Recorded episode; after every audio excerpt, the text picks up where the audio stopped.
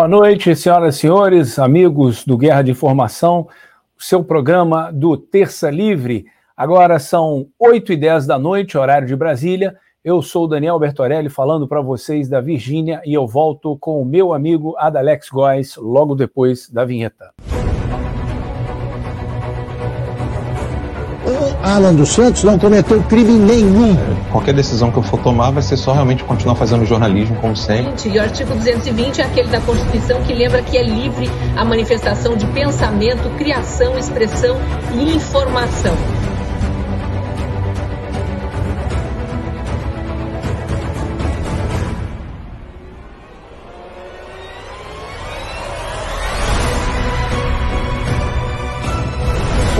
Está escrito ali que você que não existe crime cometido com palavras. Não existe. Está na Constituição, não existe.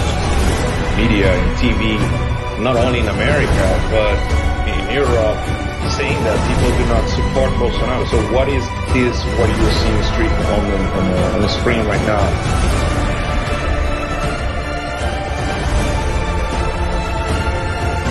TVs no YouTube eles não conseguem entender por que uma mãe de casa como a Bárbara consegue crescer. Eles não conseguem entender como o dono de um curso de inglês, como o Gustavo Gaia, consegue ter relevância. Eles não entendem isso porque até aqui, até aqui, mais de duas décadas, eles só conseguiram ser apadrinhados para chegar onde estão. Mérito só a direita tem. 45 da manhã. Fala que eu tô mentindo!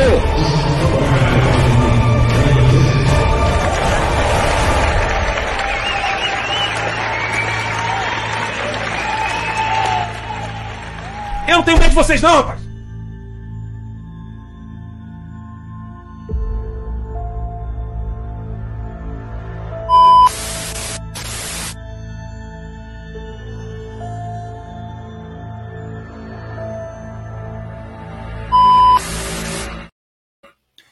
Boa noite mais uma vez. Agora são 8 e 13 aí no Brasil. Eu sou Daniel Bertorelli, falo com vocês aqui direto da Virgínia, nos Estados Unidos. Aqui são 6 e 13 Estou duas horas à frente de vocês, porque o Brasil está à frente de seu tempo. Olha só que maravilha.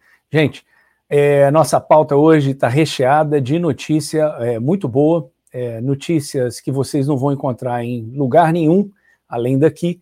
É, a gente está aqui para ajudar vocês a conectarem, a ligarem os pontos aí e não ficarem caindo em narrativa falsa que é o que mais acontece nesses momentos né, de caos, de crise que o Brasil está vivendo agora. Para ajudar a gente aqui, como sempre, o nosso querido Adalex Góes. Adalex, boa noite, meu amigo. Boa noite, Daniel. Boa noite a você da nossa audiência. É sempre um grande prazer nós estarmos juntos, como fazemos aqui de segunda a sexta-feira, das 20 às 22 horas, sempre trazendo muitas informações, trazendo os destaques dos fatos que marcam o dia, ou destaques que nós julgamos importantes ali, que são reveladores para você ter a leitura correta, a leitura ideal dos acontecimentos do dia a dia do nosso país, ou então acontecimentos mundiais. Hoje temos vários assuntos a ser tratados, dentre eles algumas falas que foram destaques hoje de pessoas influentes. Então, daqui a pouco vamos trazer aí essas falas e as nossas análises sobre essas falas para que você tenha sempre aí um ponto de vista a refletir, a considerar. Alex, come, começando aí pelo, pelo, pela raiz aí dessa confusão no Brasil, uma das raízes dessa confusão aí, vamos começar com Alexandre de Moraes, que uma hora prende, uma hora solta, uma hora proíbe, outra hora libera, e a gente vai trazer aqui uma matéria que é o Moraes liberando redes de deputados que publicaram é, suposta desinformação contra as urnas. Então, vamos aqui à matéria e, na sequência, a gente comenta. Ó, Moraes libera a rede de deputados que publicaram suposta desinformação. A decisão libera os perfis dos deputados federais Major Vitor Hugo, do PL Goiás, Marcel Van Hatten, dos deputados eleitos Nicolas Ferreira, PL Minas Gerais, e Gustavo Gayer, do PL de Goiás também. Então, basicamente, ó, o Major Vitor Hugo, Marcel Van Hatten, Nicolas Ferreira e Gustavo Gayer, as contas deles agora voltaram a funcionar.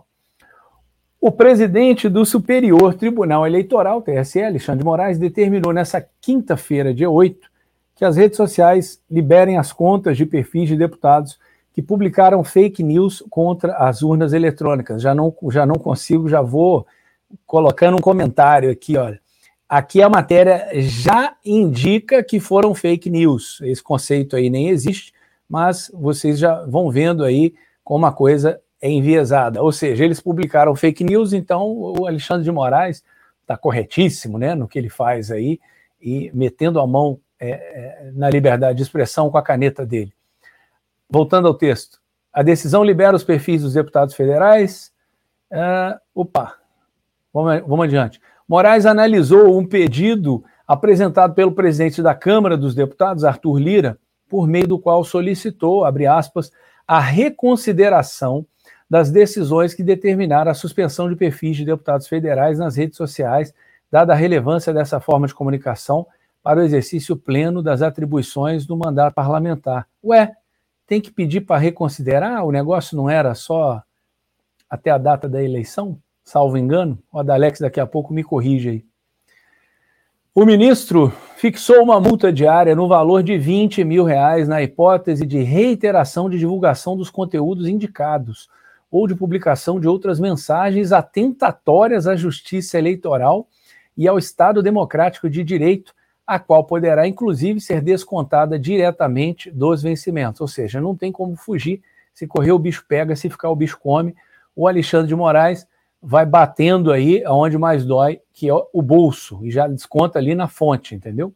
O que chama atenção aqui é isso aqui, ó, mensagens atentatórias à justiça eleitoral. Quem julga o que são mensagens atentatórias é o digníssimo ministro da Suprema Corte.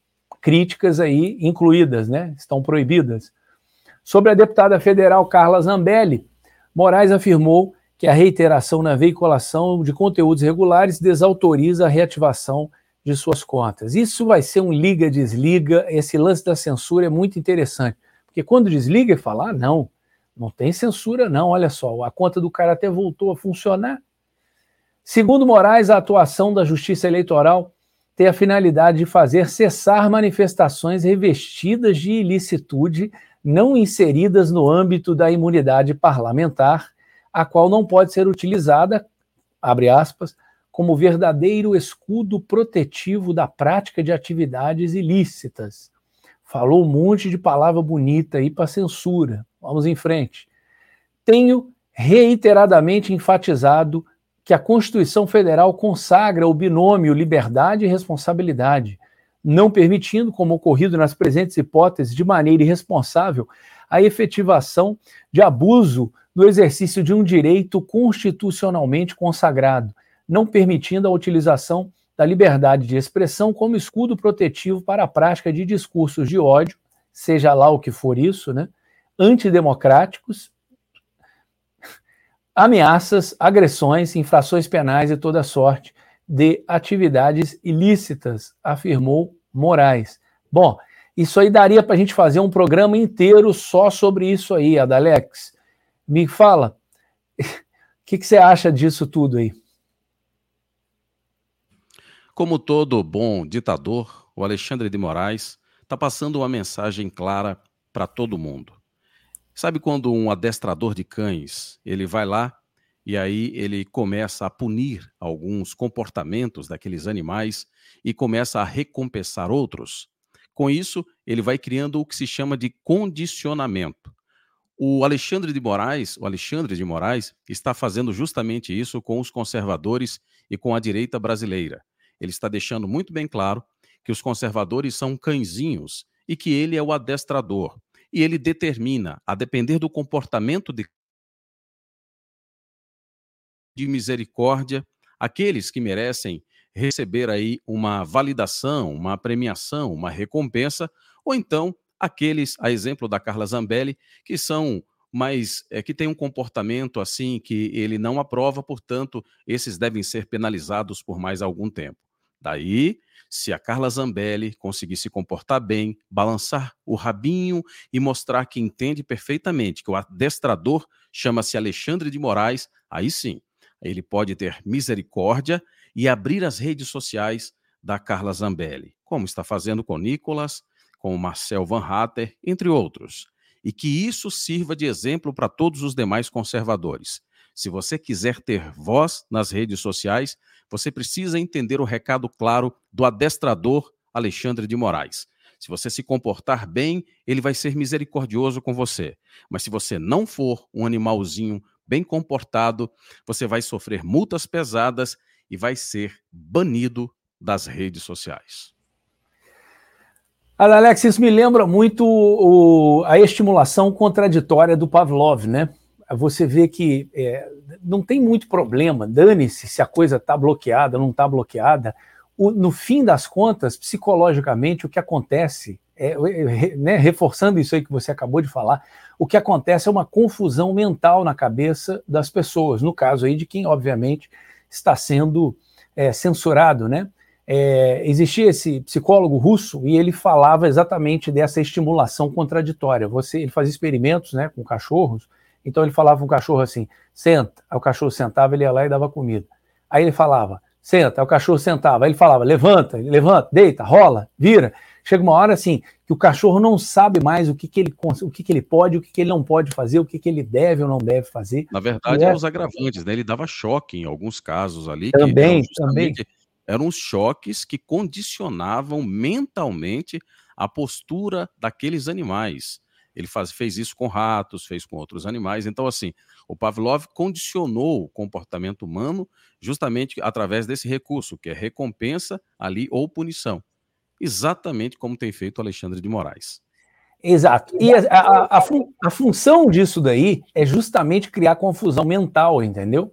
Então, tem gente que fala, ah, se ele liberou, então ele está né, tá cedendo. Ele não está cedendo. Né? Ele cede de um lado, prende do outro, depois ele manda soltar aquele, prende o outro lado, e as pessoas ficam nessa confusão, sem saber o que fazer, sem saber a quem obedecer, e é, é, enfim, entram num estado paranoico aí que depois ninguém sabe é, mais nada do que deve ser feito.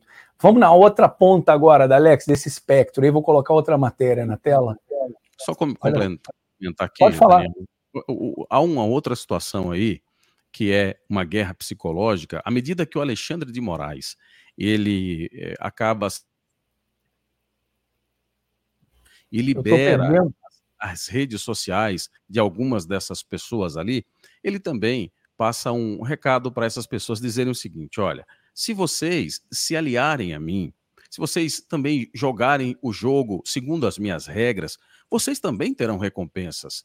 Vocês serão recompensados. E que isso sirva para todos os demais compreendam. Eu, o grande Alexandre de Moraes, sou nobre a ponto de ser condescendente com algumas dessas criaturas que um, que possam se humilhar aos meus pés. E se vocês se humilharem aos meus pés, certamente vocês serão recompensados. Como fiz agora, estou dando uma demonstração de quão magnânimo eu sou, quando permito que essas criaturas vis, esses meros humanos, possam ter uma certa liberdade nas redes sociais, desde que, ele deixou isso bem claro, desde que não repitam os mesmos erros que repetiram. Do contrário, irei puni-los severamente e vou bani-los das redes sociais e mais. Dinheiro da fonte será retirado. É, todos os ângulos que ele puder bater, ele vai bater. Mas veja, ele voltou com as redes sociais aí do Nicolas e, e, e do Marcel Van Hatten, mas não voltou, por exemplo, com a da Carla Zambelli, entendeu? Então, assim, daqui a pouco é, volta com a Zambelli e bloqueia outra pessoa, e por aí vai. Vamos a mais essa matéria aí. Olha que interessante. Moraes mandou prender empresário pró-Bolsonaro após pedido da segurança de Lula, diz jornal. Policial apontado é coordenador da equipe de segurança do líder petista. Olha isso, gente. Virou a, a, a polícia do Lula, né? Virou não, a coisa agora está declarada. O ministro Alexandre de Moraes, do Supremo Tribunal Federal, determinou a prisão do empresário Milton Baldin, que participava é, de manifestações contrárias a, ao Lula, Luiz Inácio Lula da Silva. Na ocasião, Baldim foi preso na noite de terça-feira, dia 6, em um acampamento montado em frente ao QG do Exército em Brasília. De lá foi levado para a Superintendência da Polícia Federal, onde está detido desde então. Lembrando, isso aí foi dia 6, hein? Hoje é dia 8. Hoje é dia 8. Estou até checando aqui. Essa semana voou. Moraes, que classifica os atos como antidemocráticos, aplicou a prisão, segundo o jornal Folha de São Paulo, com base em um pedido do delegado Andrei Passos Rodrigues. Passos é coordenador da equipe de segurança de Lula, além de ser um dos cotados para ser o diretor-geral da Polícia Federal. Todo mundo aí de mão dada, cantando Shine Happy People. Olha que maravilha. Ainda de acordo com a Folha de São Paulo, o delegado citou sua condição de coordenador de segurança e frisou a necessidade de garantir a segurança do líder petista. Após a decisão do magistrado, a ordem da prisão foi cumprida por uma equipe de coordenação de inquéritos especiais, setor localizado na sede da Polícia Federal, onde, onde estão os casos que tramitam no STF. Meu Deus, onde, onde vai chegar o Alexandre de Moraes ou quem vai parar o Alexandre de Moraes? A pergunta é essa. Pois se um coordenador ali da segurança do Lula que, óbvio, já está mirando ali, já está costurando acordos ali para um carguinho no, no, novo governo do Lula, é, eles têm esse, esse trânsito livre aí. Um ministro que deveria lidar com assuntos constitucionais perdeu totalmente o controle no Brasil e o Brasil está absolutamente desgovernado sempre que o Alexandre de Moraes está com a caneta na mão. O que, você acha dessa aí, Adalex? Olha, se nós formos olhar pela legalidade, né, o, Supremo, é, o Supremo Tribunal Federal e os seus ministros podem ser barrados pelo Senado. No entanto, se você for olhar pela prática, vai ficar muito claro que eh, esse dispositivo não funciona. Então, na prática, a única pessoa capaz definitivamente de, de parar o Alexandre de Moraes é Jair Messias Bolsonaro. Ninguém mais é capaz. Só o Bolsonaro, através de um dispositivo chamado 142, artigo 142, em que ele aciona, pode acionar as Forças Armadas para que as Forças Armadas coloquem os freios devidos nessa Suprema Corte, que na verdade uma corte é, isenta, como uma, uma corte confiável, que você possa definitivamente esperar ações que é, estejam lastreadas na nossa Constituição. Veja todas as medidas tomadas pelo Gilmar Mendes. Veja como eles tratam os crimes de colarinho branco. Vejam todas as ações tomadas pelo Alexandre de Moraes, tanto como ministro da Suprema Corte, quanto como presidente do TSE. Portanto, o Bolsonaro tem na mão. Se existe alguém que pode solucionar esse problema, chama-se Jair Messias Bolsonaro. Agora, quero aproveitar aqui para fazer um adendo que parece não estar claro para muita gente, inclusive para formadores de opinião. O que me chama muito a atenção é que alguém disse, por alguma razão, que o lugar correto para se fazerem manifestações são nos QGs. E isso virou uma verdade absoluta e qualquer um que fale contra a seita dos, das manifestações nos QGs é apedrejado ali até a morte, é, até com, com requintes de crueldade. No entanto, eu faço parte do outro lado da seita. Para mim, já está muito, muito claro, muito claro, que as Forças Armadas hoje, e o artigo 142 me ajuda é, nessa, nessa minha defesa, porque lá diz que o artigo, no artigo 142, que um dos três poderes. Então vamos pensar juntos. O judiciário vai acionar as Forças Armadas? Quero que você responda do outro lado. O legislativo vai acionar as Forças Armadas? Você acha que o Senado, com um paspalhão daquele, um canalha daquele, aquele boneco de Olinda lá, o Rodrigo Pacheco, vai fazer alguma coisa? Você acha que os deputados que estão aí, que votaram né, a PEC do estouro de tudo, essa galera vai pedir a, o apoio das Forças Armadas, vai acionar as Forças Armadas? Claro que não. Então só tem um sujeito, só tem um, um protagonista nessa história que pode fazer isso. Só esse protagonista. Chama-se Jair Bolsonaro. Portanto, nada mais sensato do que você dirigir os seus apelos ao presidente da República. Naturalmente, e hoje o Flávio Bolsonaro, numa entrevista que deu aos Pingos, dos, os Pingos nos Is, aquele programa da Jovem Pan, deixou, usou uma frase ali que achei fantástica. Ele disse o seguinte, falando aqui nas minhas palavras, tá? Vou, vou resumir o que ele disse. Mas assim, qualquer um, qualquer uma pessoa, seja ele um jornalista, seja ele um, um youtuber, seja ele um parlamentar, seja ele quem for, que achar que tem, ou achar que é dono da verdade, ou que sabe qual a decisão que o presidente da República vai tomar, é um grandíssimo mentiroso. Ele disse, inclusive, não toco nesse assunto.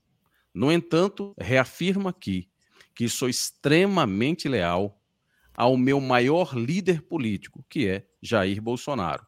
Sou leal também ao meu pai Jair. Então ele fez a separação muito clara no comentário que fez agora há pouco no programa da Jovem Pan. Então, qualquer um desses que diz que o Bolsonaro é covarde, que o Bolsonaro é isso, é que é aquilo, ou então que diz que o Bolsonaro é o anjo vingador que vai sair. A... Tudo isso aí, quem afirmar isso é um mentiroso. Porque se o filho, que conversa com ele todos os dias, disse que esse tipo de assunto não é tratado do Bolsonaro com mais ninguém. E ele ainda deixou claro outro aspecto. Se o Bolsonaro conversa esse tipo de informação, é só com a alta cúpula das Forças Armadas. Palavras do filho do presidente Jair Bolsonaro. Alex, Tenham Perdão, desculpa. Critérios, né? Tenha muito critério na, na hora que você for fazer algum tipo de, de avaliação, que alguém falar alguma coisa, que alguém te indicar algum tipo de, de é, direção. Muito, muito cuidado, né? Um critério. Use a sua faculdade de raciocínio para você chegar a uma conclusão. Pois não, Daniel? Então, Adalex, eu vou colocar na tela aí, olha só, esse é um tweet aí do, do, do nosso amigo Paulo Figueiredo, e o tweet, vou ler rápido, tá, tá, tá na tela, mas eu vou ler para o pessoal que depois assiste isso aí, escuta isso aí, aliás, no, no. Caramba, fugiu a cabeça aqui. Vamos em frente. Spotify. Isso, no Spotify. Obrigado, Adalex. Ó, Paulo Figueiredo tweetou isso aí. Em entrevista em Os Pingos nos Is, o senador Flávio Bolsonaro desmentiu agora categoricamente as reportagens que atribuíam a ele informações sobre um conformismo e derrotismo do presidente com a situação atual do Brasil. Abre aspas. Ninguém sabe o que o presidente vai fazer. Então, assim, para quem está se arrogando aí o, o, o, falas aí, ah, isso aqui está sendo decidido, aquilo ali está sendo decidido, tem muito chute, né? Muito chute. Tem outros outros uh, tweets aqui que estão entrando para mim aqui agora, e daqui a pouquinho eu coloco na tela para vocês aí também. Mas, de qualquer forma, o que fica disso aí é o seguinte: cuidado, gente, com a, informações aí, que a coisa está muito, muito desencontrada mesmo, entendeu?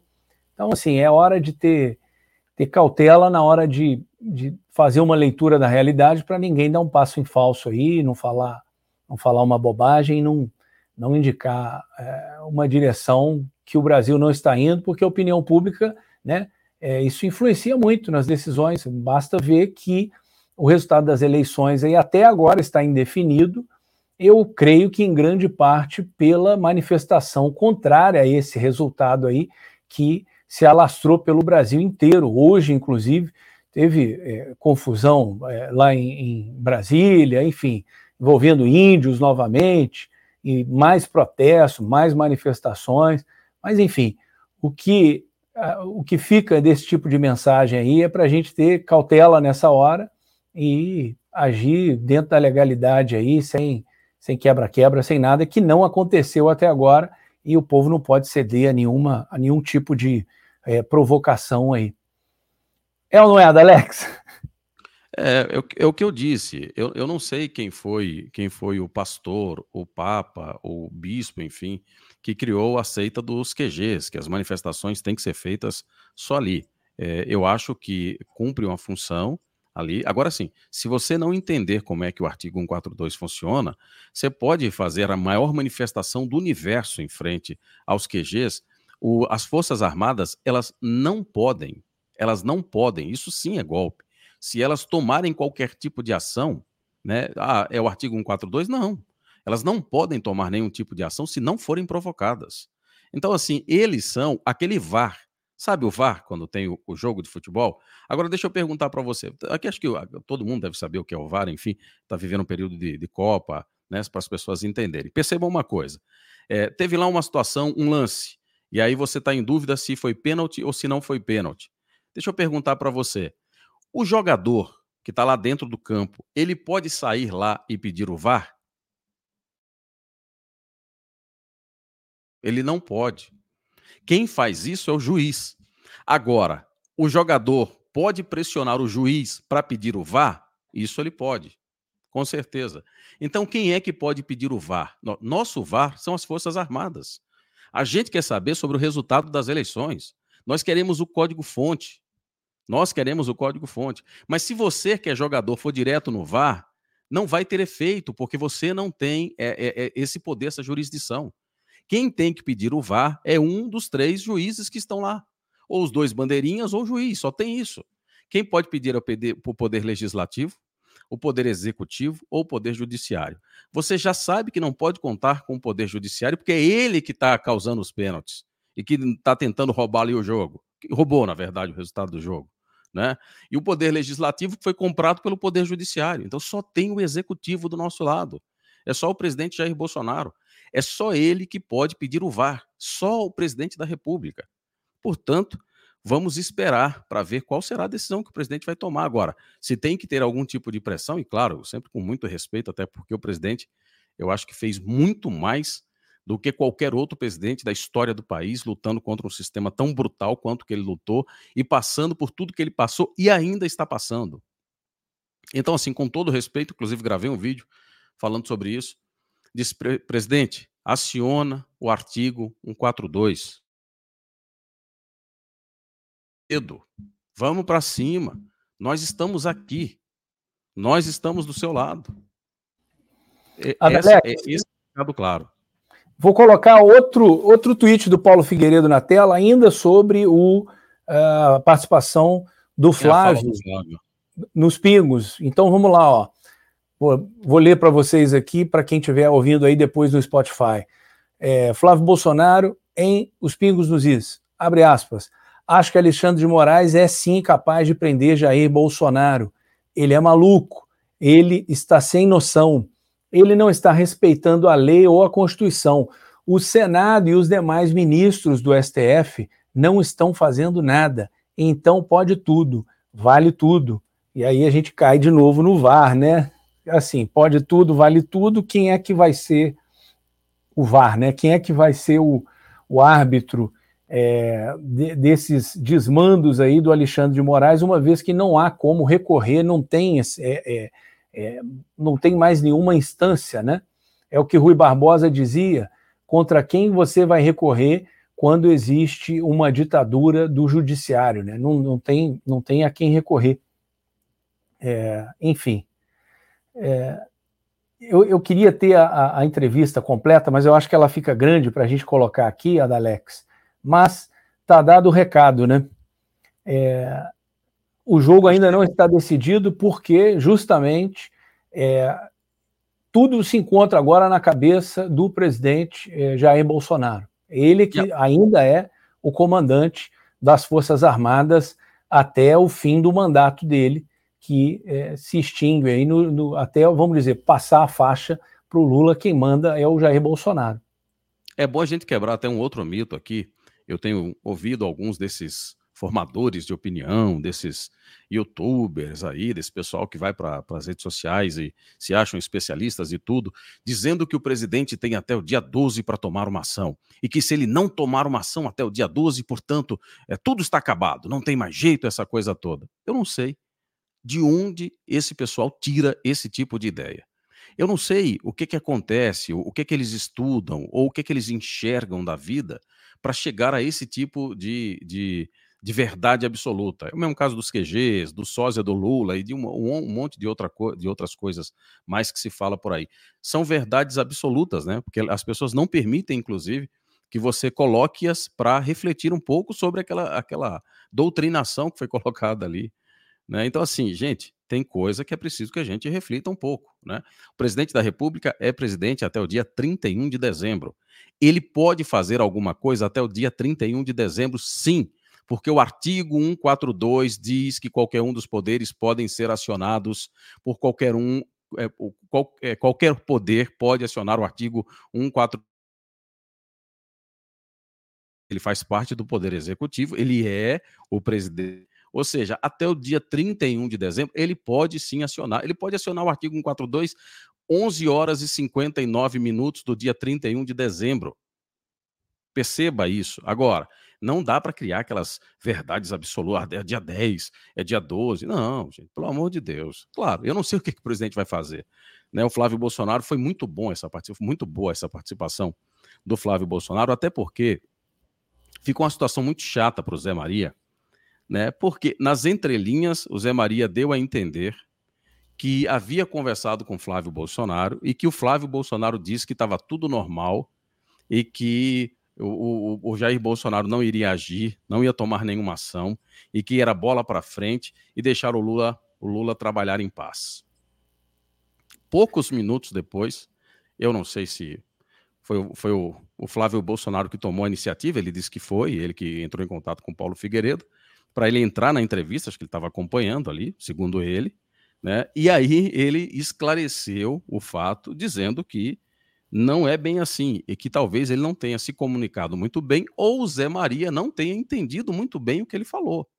Ficou uma situação muito chata para o Zé Maria, porque ele havia feito uma afirmação, essa afirmação, em seguida, o Paulo Figueiredo foi, falou e meio que desmentiu o que ele disse. Olha, Paulo, olha, é, Zé, você conversa com pessoas lá, e ele disse: eu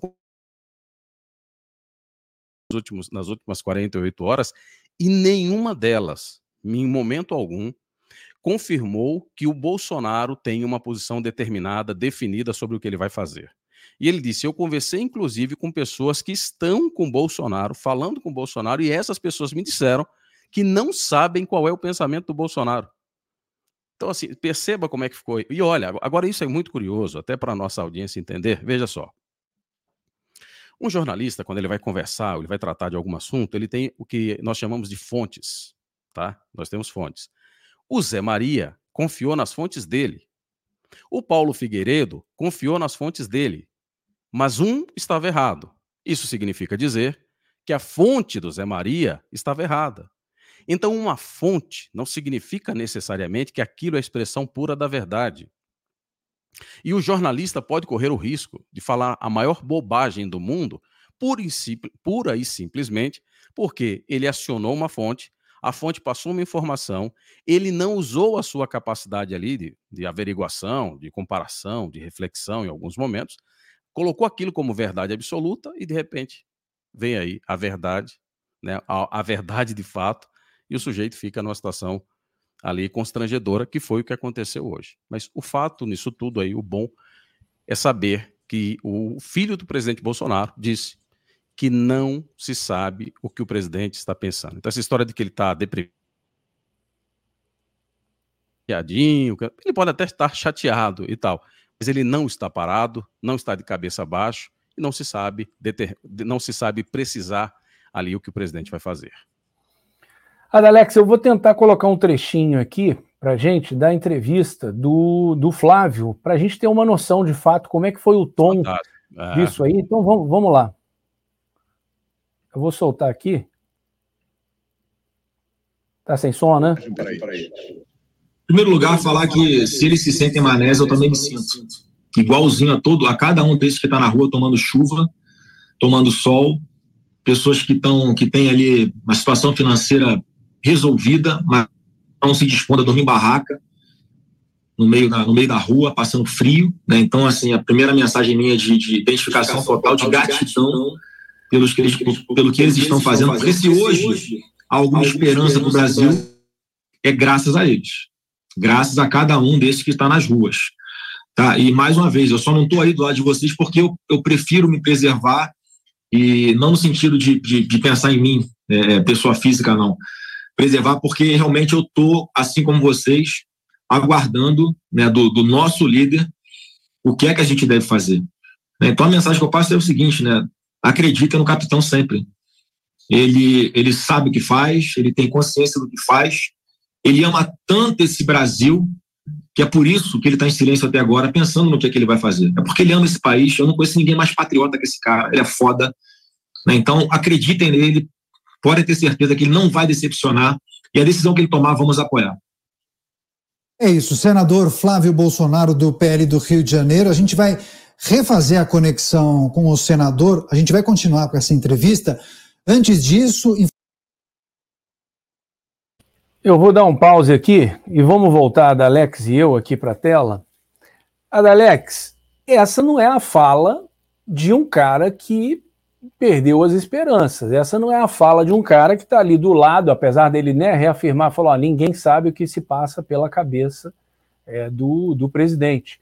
Mas essa é a fala de um cara que, é claro, o presidente é pai dele, mas ele, ele conhece o pai dele melhor do que ninguém, né? Ele, o entorno ali do Bolsonaro, os filhos, tem uma, uma, uma admiração pelo pai, né? Que assim, será que ele está iludido porque é pai dele, entendeu? Ou será que ele, que ele, ele tem uma confiança plena e absoluta, igual muita gente que está nas ruas aí se manifestando, também tem essa confiança plena e absoluta. Afinal de contas, esse não sempre foi o discurso do presidente Jair Messias Bolsonaro, soldado que vai à guerra e tem medo de morrer, né? Ele, sempre falando essas coisas, Deus, pátria, família. Será que ele ia entregar os pontos? O histórico dele nos diz que não. Então, assim, eu acho que no que depender do presidente Bolsonaro, essa história ainda não acabou. Só acaba quando termina, entendeu? E essa coisa do silêncio aí, eu já vou passar a palavra para você, Adalex, mas essa coisa do silêncio é uma coisa bem de militar mesmo. Militar tem essa, essa inclusive esse linguajar, né? de não quebrar o silêncio do rádio. O que, que é isso? Para você não denunciar a sua localização, né, em linguagem militar. Não quebra o silêncio do rádio, não denuncia a sua localização, não denuncia o que, que você vai fazer, o que, que você está planejando ou já está fazendo, né? E a gente tem que lembrar, essa é a raiz, isso aí está no DNA do Bolsonaro, essa coisa dele ser o capitão Bolsonaro, né? Um cara de, de militarismo, um cara do exército brasileiro. O que você acha dessa fala aí do, do Flávio Adalex? Imagine que você tenha três amigos e, naturalmente, você já conviva com esses amigos há muito tempo e você já sabe o perfil de cada um deles. Há dois ali que são mentirosos compulsivos, que mentem por qualquer coisa, em qualquer circunstância, mentem por tudo. Quando você faz um convite, o sujeito fala: "Ah, rapaz, olha, não vou poder ir por causa que eu vou ter que eu tenho um compromisso e o meu compromisso vai ser assim assim assado". E daí, mais uma vez, você descobre que aquilo é mentira. Claro que toda vez que esse sujeito falar ali, você tem que ficar com o pé atrás, porque trata-se de um mentiroso compulsivo. O outro aspecto também é verdadeiro. O outro seu amigo é aquele que é sempre muito sincero. E quando você faz algum tipo de questionamento, ou você é, solicita que ele contribua de alguma forma, ou visite, ou, ou, ou vá então, coisa do gênero, a pessoa é sempre correta e ela nunca mentiu. Se ela falar mais uma vez para você e fizer uma promessa a você, mesmo que seja uma promessa grande, você tem algum motivo para duvidar dessa pessoa? Claro que não, porque ela sempre fala a verdade. E essas outras duas, que vivem mentindo para você, que falam a verdade quando é conveniente, quando é para trazer algum tipo de vantagem para ela, mas que, quando em condições normais, são pessoas que não se pode confiar. Ela agora está falando uma coisa mirabolante, você vai acreditar nessa pessoa, nesses dois? Ou você vai acreditar naquele seu amigo que você nunca pegou ele numa mentira? É a situação. Eu sempre confiei e continuo confiando no presidente Jair Bolsonaro. Mesmo quando ouço pessoas criticando o presidente, mesmo quando ouço alguns eh, chamando o presidente de covarde, mesmo quando dizem, ah, o presidente está lá, isso, e, não, e já jogou a toalha, e vai receber isso e aquilo do PL, já tem uma negociação e tal, mesmo quando todas as pessoas dizem isso, lá dentro de mim, no meu eu, eu continuo dizendo, eu acredito no presidente Jair Bolsonaro. E eu só vou jogar a toalha, e ainda assim, meia toalha, no dia 31 de dezembro de 2022, meia toalha eu vou jogar, porque eu sei muito bem que algumas coisas no Brasil levam um certo tempo, especialmente se são coisas do lado do bem. Então, mais cedo ou mais tarde, essas coisas podem se mas tem uma certeza. Aliás, duas certezas. Uma, esses, todos esses que praticaram injustiças, estão praticando injustiças até hoje e vão continuar praticando, todos esses, todos esses, prestarão contas ao Pai Celestial, porque a Bíblia diz que eles prestarão contas. Então, para mim, isso é o suficiente. E o segundo ponto é que concordo com Fábio, Flávio Bolsonaro e não acho que é a fala de um filho, porque ele é filho, mas eu não sou. E eu sou um analista político e já venho examinando tudo, todas as falas e tudo que o Bolsonaro falou sempre foi muito congruente, ele é muito sincero, ele é muito transparente.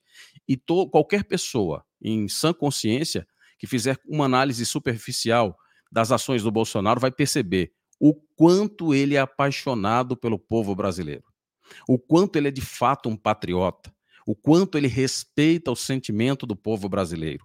Portanto, concordo com Flávio Bolsonaro, presidente não desistiu.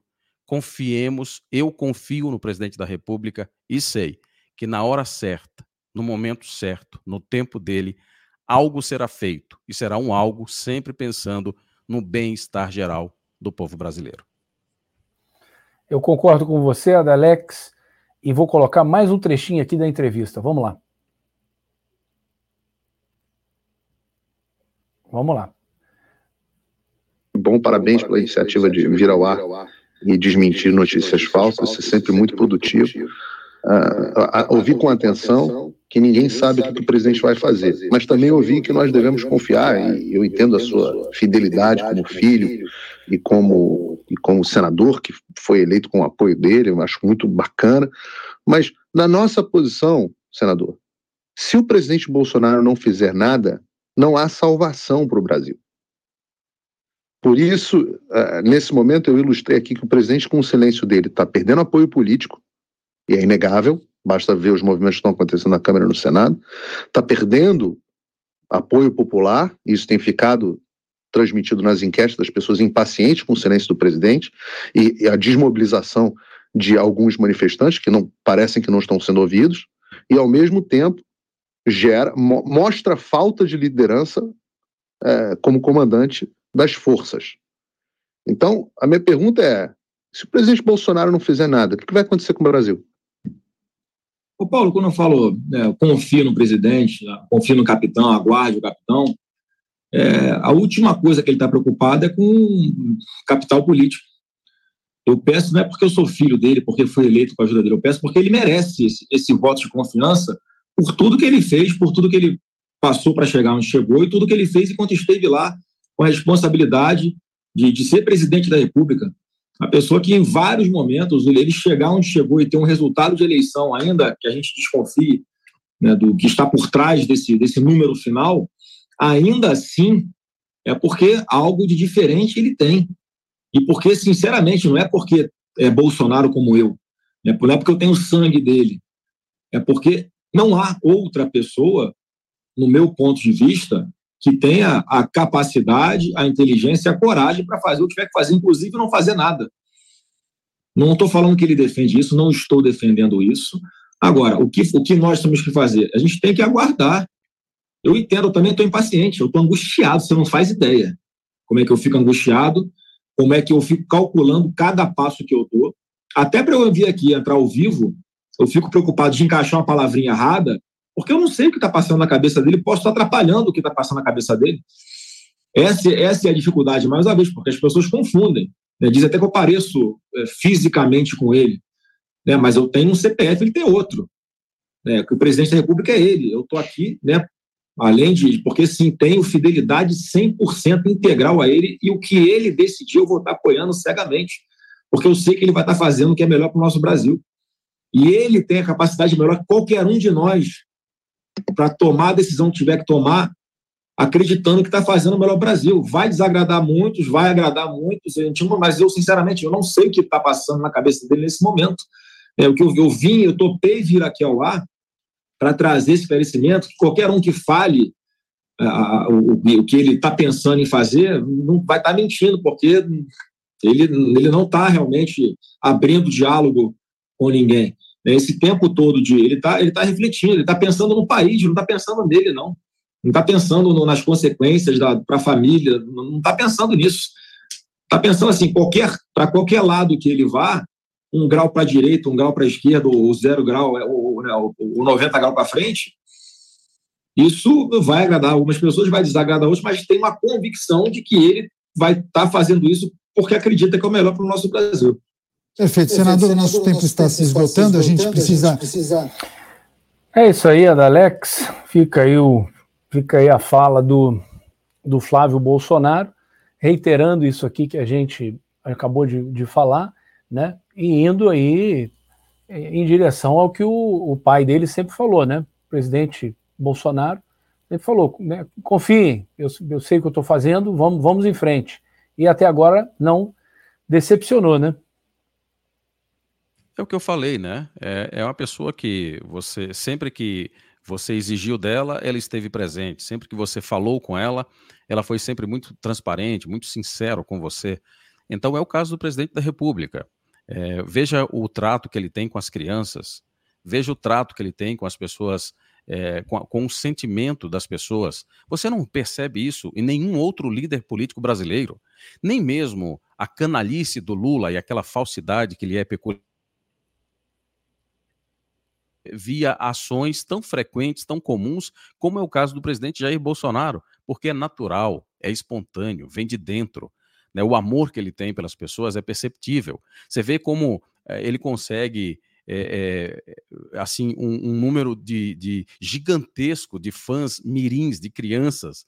Minha filha tem quatro anos de idade e aí às vezes a gente foi no, a gente ia num lugar aqui e minha filha disse a seguinte frase: "Papai, a gente não vai lá naquele. Aí falou o nome do comércio lá. A gente não vai lá tomar um café na casa daquele petista e falou aqui o, o lugar e tal. Quer dizer, minha filha tem quatro anos de idade. Minha filha sabe muito bem quem é o Bolsonaro, tem aquela empatia toda com o Bolsonaro, e isso não é à toa. É um líder nato, né? Tá ali, a empatia é, é natural ele não força, né? ele não, não é uma coisa de, de político, nada. Concordo mais uma vez com, com Flávio Bolsonaro. A visão que ele fez, a, a, a, o, modelo que ele traçou ali de, das características do pai dele é, é como eu, eu também enxergo. É, ele Acho falou, né, Alex, des, desculpa te interromper, mas ele falou ali, ele falou ali exatamente, desculpa te interromper, ele falou exatamente aí que o pai dele não está preocupado com o capital político, e sim com a melhor resolução possível para o Brasil, né? É isso aí. Ele, é, ele deixou claro, ele traçou o perfil do pai dele quando ele disse que a preocupação não é, em momento algum, outra que não. Então, assim, essa é a preocupação que o presidente está tendo, né? A preocupação, de fato, de tomar a melhor decisão é, para o povo brasileiro. Agora, é muito importante que a gente faça aqui uma ressalva. Veja, as pessoas estão ansiosas, as pessoas estão preocupadas, as pessoas querem uma decisão rápida e tal, mas no dia a dia, né, quando você tem ali uma decisão é, muito difícil para ser tomada, você vai tomar uma Coca-Cola, você vai tomar um, um, um, sorvete, seja lá o que for, você vai tomar um café e já toma a decisão? Ou você reflete, pondera, ouve pessoas, pede conselhos, vê os prós, vê os contras, faz ali uma estrutura mental, né, e, e faz link ali quais são as, o que, é que pode acontecer, quais são as consequências e essas coisas. Não é isso que você faz? Uma pessoa responsável, uma pessoa que se preocupa com o bem-estar dos outros, é, não faz todo esse traço? É o que o presidente está fazendo nesse momento. Exatamente, Adalex. E vamos em frente, ó. Na outra ponta, eu, eu não consigo parar de rir, porque isso parece um circo de horrores e a coisa parece que não tem não tem limite. Então vamos lá. Vamos lá. Olha que maravilha. Só falando assim mesmo. PGR aponta tentativas de uso político em investigação conduzida pelo STF. Quem? Quem? Raimundo Nonato. Parecer enviado nessa quarta-feira ao ministro Alexandre de Moraes. Está na tela já, Alex? Eu estou dando de gaga aqui. Não está na tela, não. Está travando um pouquinho para mim hoje aqui a conexão da Alex, não sei se está travando para vocês, e agora aparentemente travou tudo aqui. Não, tá, tá, tá passando, tá, tá saindo normal. Tá, tá é. passando aqui, para mim tá. Bom, agarrou aqui, mas não tem problema. Parecer enviado nessa quarta-feira ao ministro Alexandre de Moraes relator do chamado inquérito das milícias digitais, a Procuradoria-Geral da República se manifestou. É, a página está travada aqui, mas, enfim, a, a chamada é essa daqui: tentativa de uso político em investigação conduzida pelo STF. É, é óbvio que isso aí é, existe, né? Esse, esse, essa tentativa, que não é uma tentativa, né? É uma, é uma tentativa que teve sucesso e vem já acontecendo há algum tempo, de usar aí é, como uma arma política, né? E obviamente essa arma política, isso foi desenhado já faz é, bastante tempo, essa, essa composição aí do Supremo está assim já faz é, bastante tempo, e vocês imaginem o tamanho da encrenca, por exemplo, se o Lula subir a rampa do Palácio do Planalto, porque aí ele vai absolutamente é, dominar o Supremo todinho, como já domina hoje, a coisa vai ficar cada vez mais séria, né, Alex? Olha, Daniel, juro para você, é uma das minhas maiores preocupações com o resultado das eleições era saber dos é, por esses comunistas, especialmente pelo chefe dos comunistas, o chefe do Foro de São Paulo, que é o Lula. Então, assim, minha preocupação é: todo mundo sabe que o modelo dessa Suprema Corte que foi criada aqui no Brasil, que foi pensada pelos comunistas, que foi pensada pelo Lula e, pela, e pelo Foro de São Paulo, né, é, o propósito deles é justamente fazer o que eles estão fazendo agora. É só você analisar o, o, as ações que a Suprema, a nossa Suprema Corte, os ministros da nossa Suprema Corte vêm vem, vem tomando aí a cada momento, é, que eles foram bem sucedidos. O Lula foi, é, foi muito inteligente em aplicar é, esse modelo de Suprema Corte, como acontece em outros países comunistas, e que eles dominam absolutamente. Né? Você, temos lá hoje 11 ministros, 11 ministros. Bolsonaro, de fato, deveria ter colocado pelo menos 15 ministros, se já que é, não, dá, não dava para vencê-los ali é, nessa primeira instância, né, em relação às eleições, talvez tivéssemos 15, a coisa seria diferente, enfim, né, mas só uma, uma janelinha que eu abri aqui, deixa eu voltar para o assunto principal. Então, assim, eles foram muito bem sucedidos nesse modelo, né, ter uma Suprema Corte, porque aí você tem, o poder legislativo é fácil demais, você abriu a carteira, acabou, você já tem todo mundo do seu lado. O poder executivo, eles conseguiram levar aí com essas urnas viciadas e claramente que houve fraude no processo de votação. E aí desde o começo ali pela Suprema Corte, pelos ministros da Suprema Corte, quando liberaram Lula, depois quando descondenaram o, o, o Lula, depois quando tornaram ele elegível para participar e depois tudo aquilo que o Alexandre de Moraes e o TSE fizeram durante todo esse processo até o período de começar as eleições. Então, assim, nada mais claro do que, de fato, tudo isso aí foi um golpe que foi arquitetado, foi executado e foi milimetricamente pensado até chegar à conclusão que é hoje esse bandido pode subir a rampa do Planalto. Agora, ele vai ter uma, uma missão muito difícil. Primeiro, se de fato o Bolsonaro não tomar nenhuma ação, se as Forças Armadas não, não entrarem nesse processo e, e não mudarem tudo isso, eu não acredito que esse sujeito consiga ficar um ano na presidência, a não ser, de fato, que morra muita gente. Porque o, o, o clamor popular, para mim, está muito claro. Muitas pessoas estão dispostas a morrerem, de fato, pela, pelo Brasil, morrerem de verdade. Você vê aí, eu recebo muitas mensagens todos os dias pelas redes sociais e muita gente dizendo: olha, eu me alistei, me coloquei à disposição como reservista ali para eh, servir ao exército se houver a necessidade. Estou aqui para o que der e vier. Essa, Daniel, foi uma fala é, muito recorrente nas mensagens que recebi e curioso. Você, inclusive, é, viu uma dessas também, em que muitas mulheres disseram: Olha, estou aqui para servir que cozinhar, fazer café e tal. E se eu tiver que pegar em arma, eu ouvi um, uma, uma dessas, dessas mensagens que li, uma pessoa me diz, uma, uma mulher me dizia isso. Ela disse: Olha, eu tenho mais força do que muitos homens aí, e vou sim, estou à disposição do meu país. Então, assim, percebe que esse é um pensamento que está lá no povo brasileiro, independente, é um movimento que parte do povo, Daniel. Não é um, um, um movimento que tem uma liderança, não é o Bolsonaro. É, o Bolsonaro está calado, está quieto, e as pessoas estão dizendo: Bolsonaro, você pode até ficar quieto. Agora, se você não fizer nada, se você não disser nada, nós não vamos aceitar que a gente tenha um presidente como Lula. É o povo que está dizendo que não quer, que não aceita, e assim, ele vai ter dias difíceis, ele vai ter dias muito complicados se de fato subir a rampa no dia primeiro. Sem sombra de dúvida. Eu vi esse tweet aí que você mencionou de uma senhorinha eu achei isso muito interessante. Lindo, o, né? a, a, filha, ou o filho, né, postou o tweet e falou filha. assim: Ô mãe, como é que você você se inscreveu lá naquele, naquele link, se inscreveu como reservista, mas a senhora não sabe lutar, a senhora vai fazer o quê? Ela falou: Não, mas eu vou Tem fazer cafezinho. Anos, 80 anos de idade. É. Ela falou algo da, no, mais ou menos assim: Não, mas eu vou fazer um cafezinho, eu sei cozinhar, eu faço comida para quando os meninos estiverem voltando da batalha. então, assim, cada Tem um faz. o que... né? É, coisa de vó. Cada um faz o que pode, né? Ela tá ali no papel dela, bacana, né?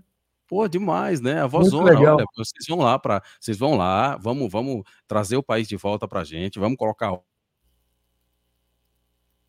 e quando vocês voltarem cansados, tem aqui o cafezinho da vovó e o pãozinho de queijo lá de, de Juiz de Fora para vocês poderem comer na maior tranquilidade.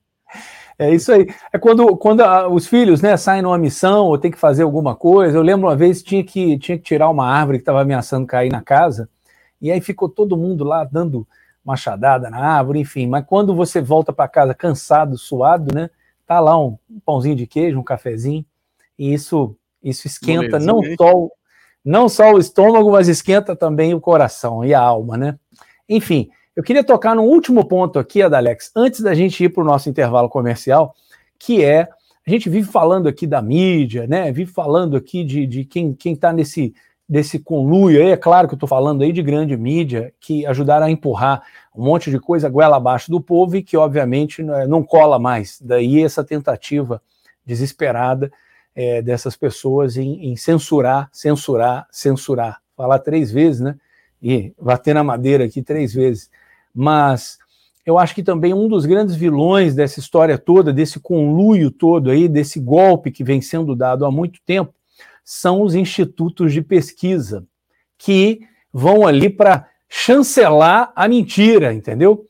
Então, vou colocar na tela para vocês aqui. Eu não estou fazendo juízo de valor nenhum, especificamente desse aqui, do Quest, é, é, mas olha que interessante. Eu não acho que isso condiz com a realidade. É, talvez seja um desejo do povo, mas eu acho que isso aí é meio sem pé nem cabeça, já querendo empurrar uma narrativa, empurrar alguma coisa goela abaixo. Ó. Apesar da polarização, 93% dos brasileiros torcem para que Lula faça um bom governo, diz pesquisa Genial Quest. Bom, eu não vou fazer juízo de valor da pesquisa em si aqui, porque eu não sei qual foi o método de pesquisa aplicado no sentido de a pessoa pode ter perguntado para a pessoa na rua: Ah, você acha que o Lula vai subir a rampa? Que o Bolsonaro vai fazer alguma coisa? E a pessoa pode ter respondido assim: Não, não vai assumir.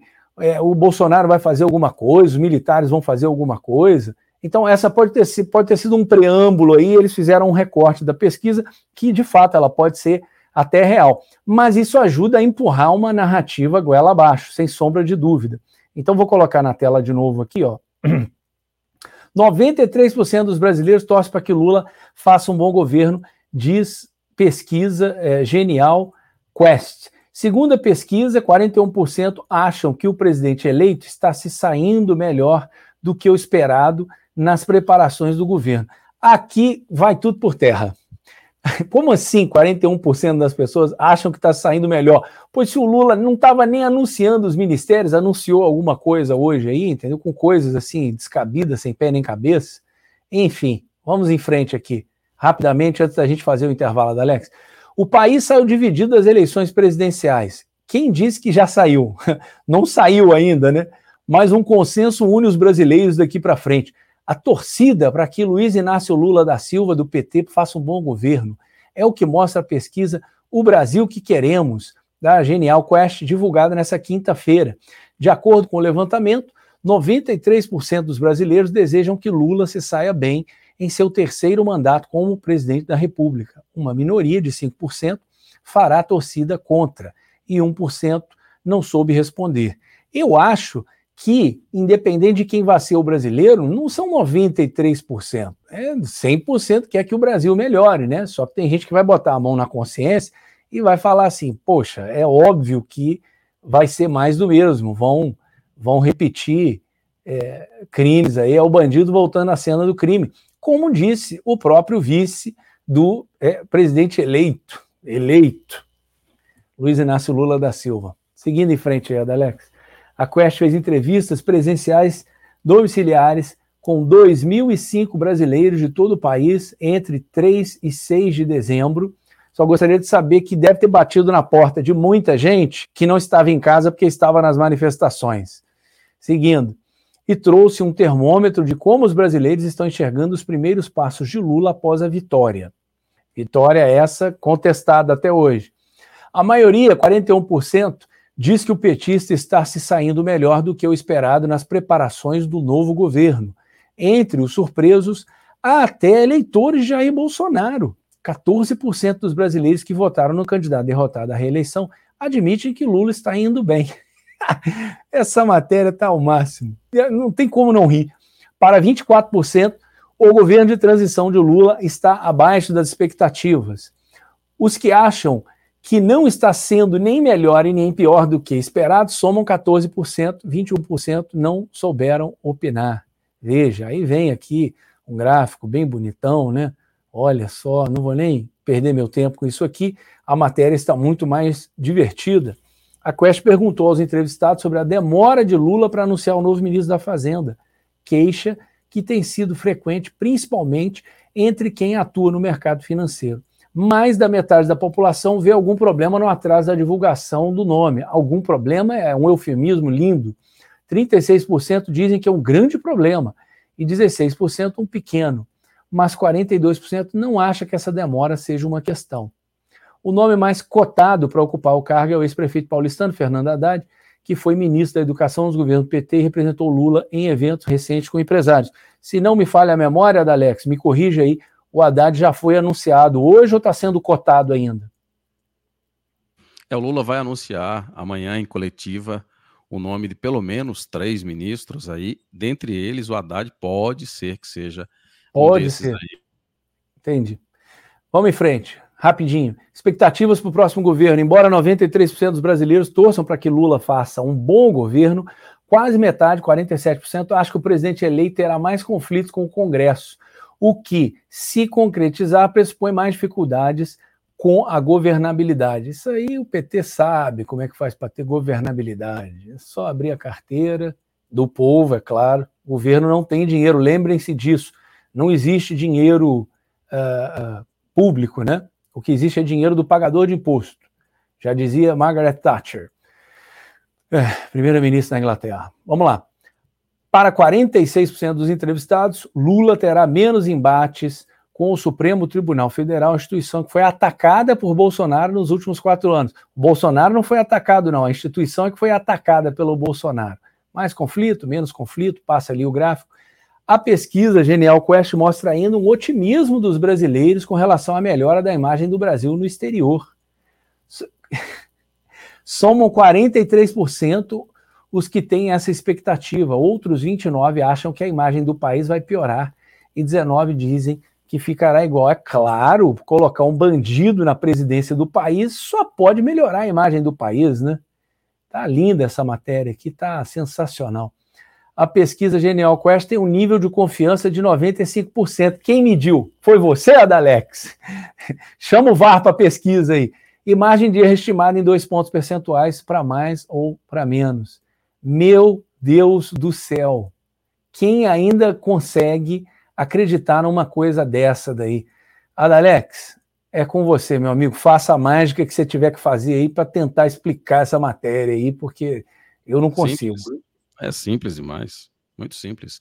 O Felipe Nunes, que é o CEO da Quest, trabalhou com a Dilma, né, e fez campanha praticamente durante todo o período para o Lula nas suas entrevistas, ele faz, ele, as suas frases isentas eram sempre frases assim: o Bolsonaro chegou no teto. O projeto do Lula consegue unificar as a, a população e coisas do gênero. Felipe Nunes é, é o CEO, dono aí da, da, da Quest, né, é um sujeito que é, a, a vida e as suas defesas de, de e ideologias são todas ligadas à esquerda. Não à toa, não raro. Ele disse que o Lula venceria em primeiro turno. As pesquisas da Quest indicavam Lula eleito em primeiro turno. Portanto, nosso caro amigo Daniel e para nossa audiência, aliás, que audiência, quero agradecer as pessoas que nos acompanham aí através do Cloud Hub. Muito obrigado a todos vocês. Né? Compartilhem a nossa live, porque vamos ter agora, vamos entrar na nossa segunda hora com muita informação, tem muitos assuntos densos, legais. Claro que você pode participar também conosco, vamos nos acompanhar. São 9 e 16. Seu microfone está desligado. Então, 1 a 0 para o microfone hoje. Hein? Queria te convidar é, para você me ajudar. Eu vou colocando na tela aqui e você me ajude, por favor, a fazer aí os, o, o nosso comercial aí, porque a, a coisa tá feia, a perseguição é grande, e se não for através desses canais aqui, não tem outra forma da gente é, chamar atenção aqui para o nosso Terça Livre, para o Guerra de Informação e para o Alan dos Santos. Vamos lá, então. Aproveitar todos vocês que sempre nos acompanham e nos perguntam, poxa, o que é que eu posso fazer para contribuir com a causa, para contribuir com vocês, para dar uma força para o Alan e tal. Essa é uma das maneiras. Né? Você pode entrar no, no nosso site, www terçalivre.online. Tem alguns cursos nossos ali, tem a nossa assinatura que você pode fazer mensal, tá? Essa assinatura mensal é uma maneira de você ser um contribuinte, de você ajudar até a gente melhorar aqui, contratar mais pessoas, dar um aumento aí de pelo menos 100% para o Daniel, para Renata, para mim e tal, né? Aí com a sua contribuição, para a gente poder comprar um docinho ali para os nossos filhos e tal, né? Muito bem. Temos também aí a, a parte da, das redes sociais. Você pode tem a, a, a página do Alan, que é alandosantos.locals.com, tá bom?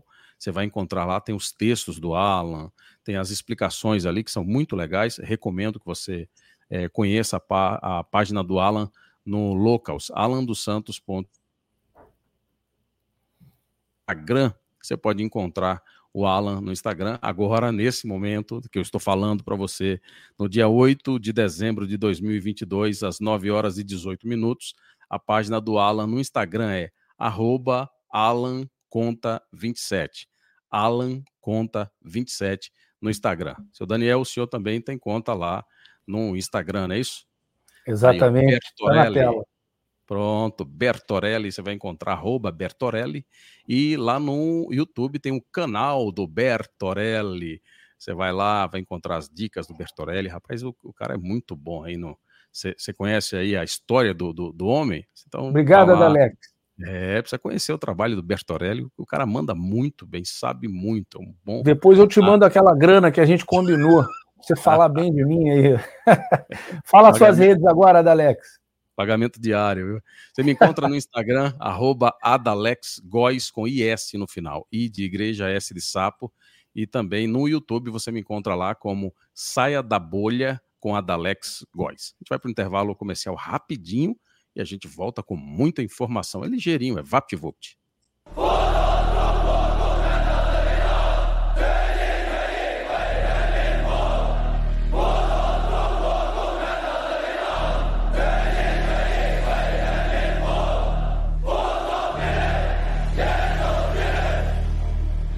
Good afternoon. I'm very pleased to come here to the National Congress of Brazil and meet all the friends. On behalf of the Chinese government and people, the cordial greetings and best wishes to the hospitable and friendly Brazilian people and to all the people in Latin America and the Caribbean. Brazil deserves a lot more attention than it typically gets in Western discourse. We're worried about what's happening all over the world, except in our own backyard. China Brazil relations and China Latin America relations keep moving forward, like the Yangtze River and the Amazon River. It's really striking the amount of control that China already has. A China não está comprando no Brasil, ela está comprando o Brasil.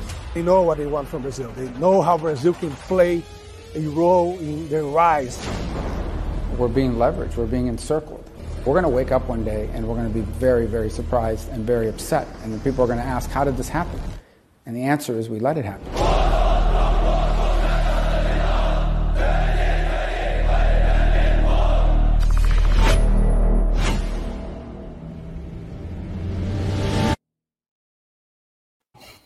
É isso aí, pessoal. Voltamos aqui agora, exatamente 9h21 aí no Brasil. Adalex, antes da gente seguir em frente com a nossa pauta aí, eu vou voltar assim rapidinho, muito rapidinho mesmo, vou colocar uma matéria para vocês, não vou nem ler a matéria, a gente só, só dá uma olhada no título sobre essa, essa equipe de transição do Lula, é uma coisa linda. Equipe de transição de Lula tem 67 investigados e condenados. São dezenas de ex-investigados por polícias, órgãos de controle, MP, etc. Olha que bacana. Isso aí é. Isso é que é equipe de transição, a coisa está mudando, hein?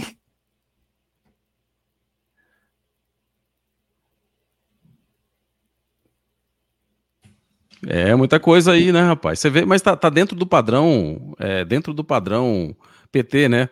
Você tem aí na equipe de transição investigados, condenados. Quer dizer, é só você olhar as pautas que são defendidas pelo PT que você vai compreender. Né? Na, na física tem uma lei que diz que semelhante atrai semelhante. Tá aí, sem, sem muitas delongas. Sem delongas, mas olha só, você fala, ah, é um outro padrão, olha só, quando você dá o scroll up, quando você sobe a tela, aquilo ali some, mas eu baixei a tela por querer, porque tá escrito ali assim, ó, novo padrão, ó. La garantia só Joe. Brincadeira, viu, rapaz? Esse, povo, esse pessoal acha que a gente é bobo, né? É, Eles tratam no... a gente como se nós fôssemos imbecis, né? Novo padrão. Enfim, Adalex, antes de eu colocar qualquer coisa na tela aqui, vamos. É, é, eu vou tirar isso aqui da tela. Tenham paciência comigo. E vamos colocar rapidinho aqui um vídeo aqui dos, dos do índio lá agora, né? Não tem como. Instagram, Instagram. É. Esse aí. Essa é aquela manifestação que fechou o aeroporto de Brasília hoje, Adalex? É, esse é o jornalista, o Wellington, né? Vamos, vamos, vamos eu não, eu não, não, não consegui acompanhar essa, essa, essa matéria, gravação dele, mas vamos ver do que, que se trata. Vamos lá.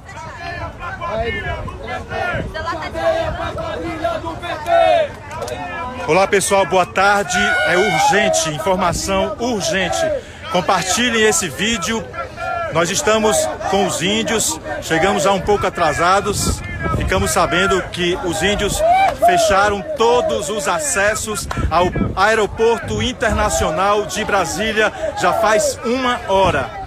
Nós estamos gravando imagens e mais tarde nós vamos publicar um vídeo exclusivo com imagens do momento que os índios fecharam as três principais avenidas de acesso ao aeroporto de Brasília na tarde de hoje, quinta-feira, dia 8 de dezembro. As pessoas estão tendo que atravessar a pé. Ó. Vocês estão certos, é isso aí. Ó, os, os passageiros apoiando. Calma aí, ó. Pessoal apoiando aí, ó. Os passageiros que estão atrasados, estão apoiando a manifestação dos índios aqui a dois quilômetros do aeroporto de Brasília, que se encontra com as principais avenidas de acesso fechadas neste momento. Muito bom, é isso aí. Nós estamos protestando contra o bandido Alexandre de Moraes e o outro, o socialista Filão. Eu quero que cidadão, povo, ore por nós. Nós vamos, nós, nós somos, nós estamos defendendo o povo e o sistema, né? O sistema dentro da lei. Houve crime eleitoral no Brasil.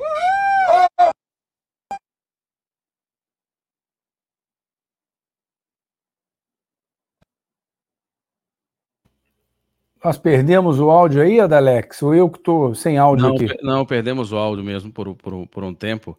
Agora, uma coisa que me chama muita atenção nessas mobilizações que estão acontecendo, sobretudo nas mobilizações dos índios, é que, curioso, para a imprensa, não existem essas movimentações. Para a imprensa, não existem os índios.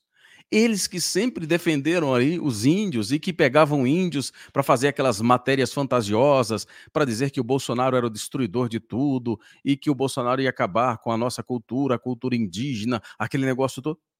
Cadê, gente? Cadê a Rede Globo? Cadê o Estadão? Cadê a Folha? Cadê esse pessoal? Sumiu todo mundo. Não serve para o interesse jornalístico? Ah, entendi. Então não são os fatos que interessam. Não são os fatos. Ah, o que interessa é a narrativa.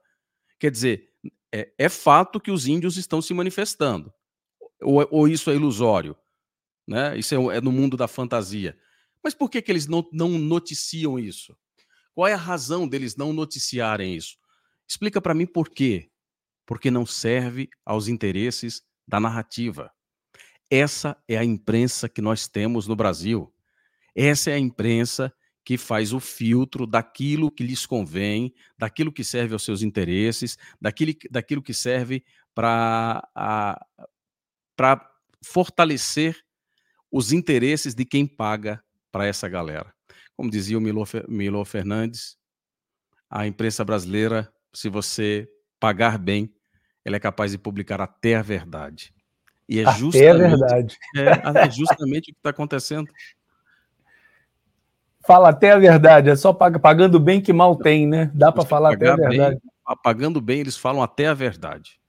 É verdade. Vamos em frente aqui com a nossa pauta da Alex.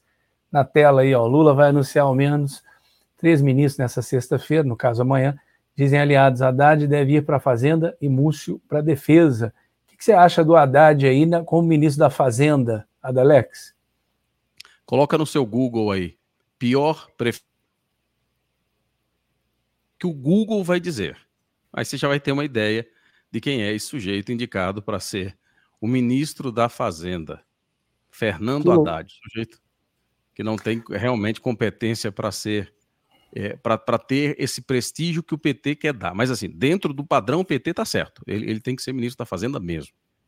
O presidente eleito dará entrevista às 10h15, é, é, obviamente, né, da manhã, nessa sexta-feira, amanhã no Centro Cultural Banco do Brasil, onde ocorre a transição. O presidente eleito Luiz Inácio Lula da Silva deverá anunciar três ou quatro futuro ministros nessa sexta-feira, segundo informações de interlocutores petistas.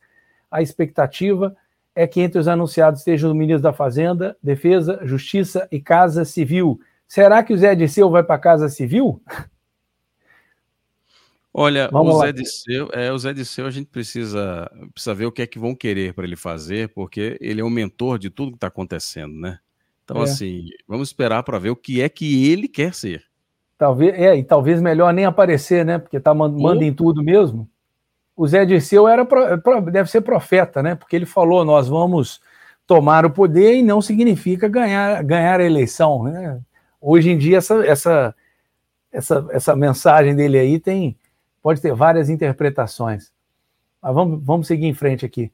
Haddad tinha uma viagem de retorno para São Paulo, marcada na quinta, mas adiou a volta para sexta. Ele convocou o publicitário Otávio Antunes, que trabalhou como marqueteiro de campanha, para vir a Brasília assessorá-lo na comunicação como futuro ministro.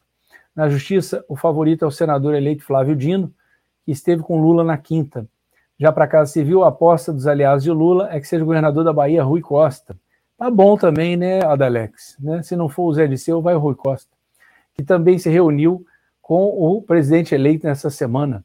Há pouco, opa, há pouco, a assessoria de Lula marcou uma entrevista coletiva às 10 e 15 da sexta no Centro Cultural Banco do Brasil, para anunciar. A expectativa é que o anúncio ocorra durante a coletiva.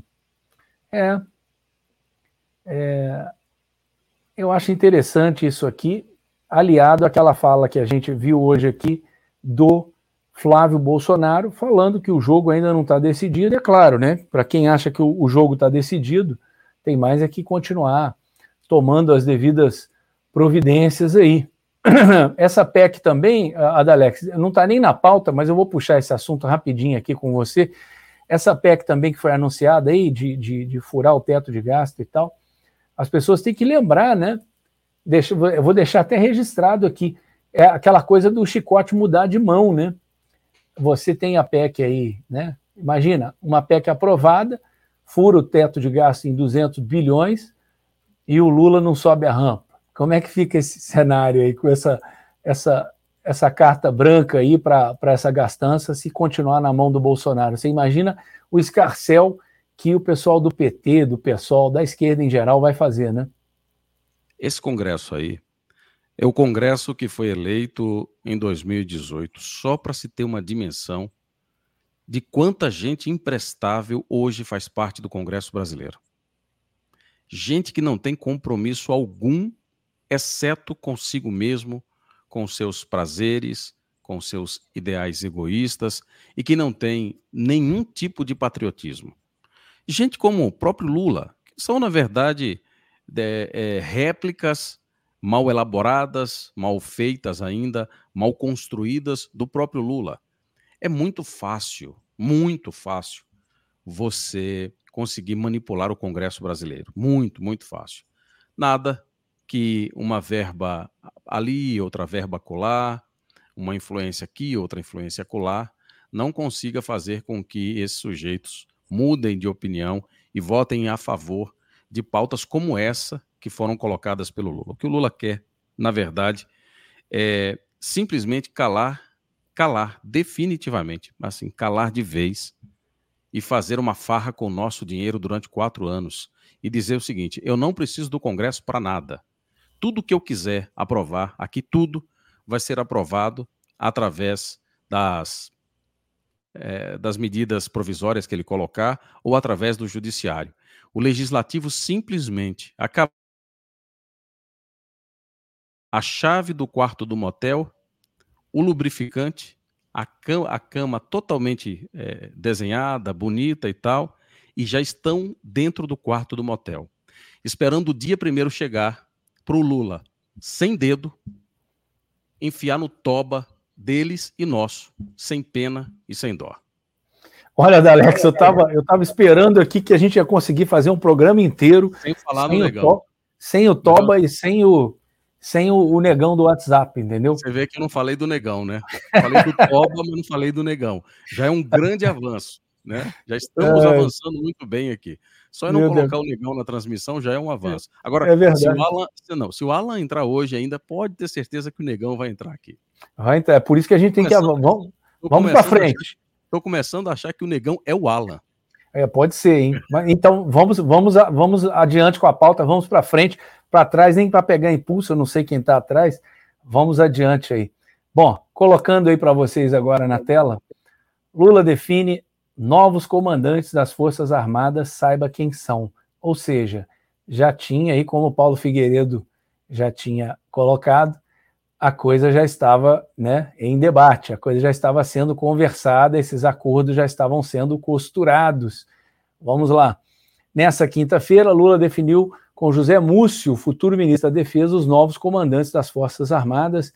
Veja quem são. Então vamos lá. Uh, Exército, General Júlio César de Arruda, atual chefe do Departamento de Engenharia e Construção, é o mais antigo da tropa. Marinha, Almirante de Esquadra Marcos Sampaio Olsen, atual comandante de operações navais da Marinha. Aeronáutica, Tenente Brigadeiro do Ar Marcelo Canitz Damasceno, Canitz, Canitz, não sei pronunciar o nome. É, atual chefe do Estado-Maior da Aeronáutica. Comandante do Estado-Maior das Forças Armadas, Almirante de Esquadra Renato Rodrigues de Aguiar Freire, atual chefe do Estado-Maior da Marinha. O anúncio deve ser feito nessa sexta-feira, deve acontecer também é, nessa reunião que a gente acabou de anunciar ali, que o Lula, é, a equipe dele convocou aí é, essa coletiva amanhã. Então isso aí também deve entrar. vou largar o nome deles aí na tela, Alex. Você já conhece algum deles aí?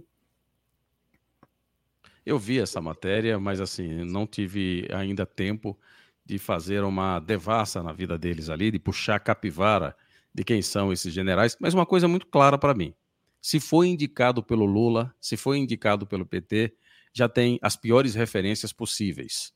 É só, de repente, tentar. Claro que tem um padrão, é bom que a gente lembre aqui, que é, geralmente é o mais antigo da tropa, ali no caso do Exército, o caso do general Júlio César de Arruda, né, eles indicam sempre por esse, esse, esse modelo, né? Então, nesse sentido aí, menos mal, né?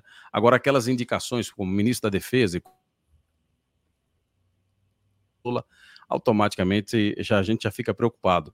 Imagine só, você ouve a fala de um general vice-presidente, andou com Bolsonaro durante quatro anos, praticamente, e aí você vê tanta bobagem, tanta falta de, de clareza mental, de, de, clareza de entendimento do, do momento político que a gente está vivendo, como é o caso do Mourão, né? E, e, o sujeito é general, estava com o presidente da República. Então, assim, é aquela ideia de que, é, mesmo que ele esteja dentro do, do aquário ali, mas não se deixou é, ser influenciado pelas ideias do presidente da República, pelos tratos do presidente da República, pelos ideais do presidente da República. Então, nossas Forças Armadas, nós temos ali algumas correntes, alguns bravos generais. Você vê o caso do general Heleno, é o oposto do Mourão e de outros mais. Bravo, né? A fala dele que nós trouxemos ontem aqui nos enche de esperança. Ele, ele deixou claro que ainda há sim esperança. O presidente Bolsonaro, pelo que ele deixou claro, né, espera ainda a respostas aí de alguns questionamentos que foram feitos.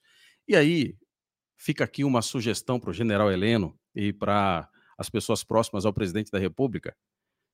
Exijam o código-fonte. Exijam o código-fonte. Ah, tá tudo resolvido, tá aqui o Supremo Tribunal Federal, chama o Alexandre de Moraes, dizendo, é o seguinte, deixa eu te falar aqui. normal, vocês venceram. Opa, tranquilo, vamos passar a faixa tudo bonitinho para vocês, tranquilo. Me passa aqui o código-fonte. Por que essa dificuldade toda em não querer revelar o código-fonte? Por que, que o Alexandre de Moraes e o TSE não querem, de maneira alguma, que isso seja, que passe pelo escrutínio das Forças Armadas? Qual é a razão? Qual é o porquê? Lembram daquela reunião secreta? Secreta não, é reunião que o Bolsonaro tem, tinha, tem frequentemente aí com seus ministros, em que o Moro disse que ele falou as barbaridades e que tinha que revelar aquilo lá, e aí a, o, o, STF, o, o, um dos ministros, vou tentar me lembrar qual foi o ministro aqui que deu um prazo, se não, acho que foi o Faquin, enfim, um dos ministros foi lá e deu um prazo para que fosse apresentado lá o conteúdo em vídeo daquele, daquela reunião. Lembram disso? Não foi aquele do chicote que ele falou: ah, tem que trazer isso sob chicote. Eu falei: eita, o cara tá brabo, hein? É aquelas, inclusive, que ele, que ele deu uma enrabada no, no Moro e disse: Olha, porra, vocês vão ficar vendo aí a população sendo perseguida, e aí os policiais vão lá e botam a população batendo, algemando. Vocês vão deixar as pessoas fazerem isso com a população brasileira? E o, e o ministro da Justiça não diz nada, fica calado, não, não defende a população, essa coisa toda. E aí o Moro foi lá, deu aquela traída, né? Igual Judas. E veja, o Bolsonaro poderia muito bem, ou dizer, olha, não, a gente não tem, por alguma razão, estou, perdeu. Não, foi lá e apresentou. Por que, que o Alexandre de Moraes não faz a mesma coisa?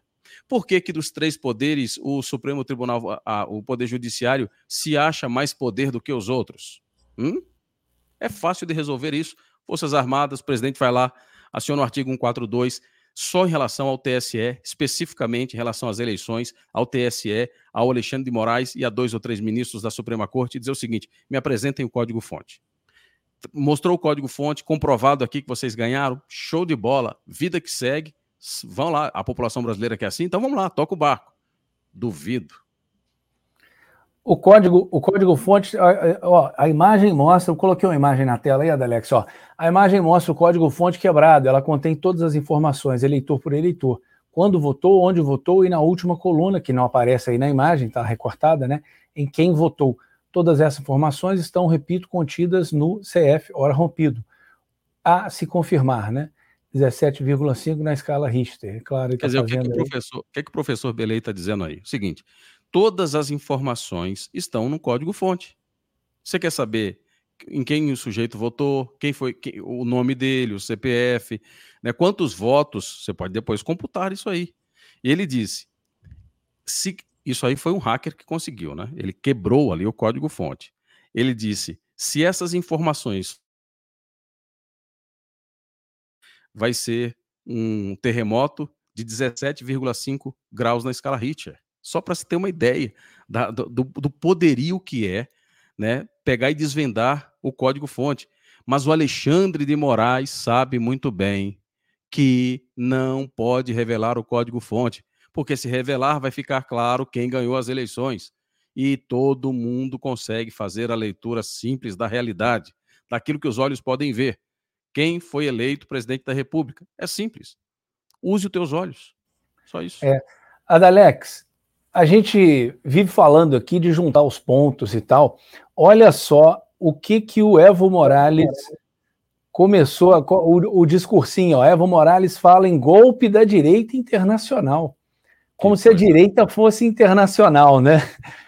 se tem uma coisa difusa é a direita, dá até raiva. A esquerda é internacional, né? Quem tem aí o hino da Internacional Comunista, lembrando, Internacional Comunista, são eles, né, da esquerda. Ó.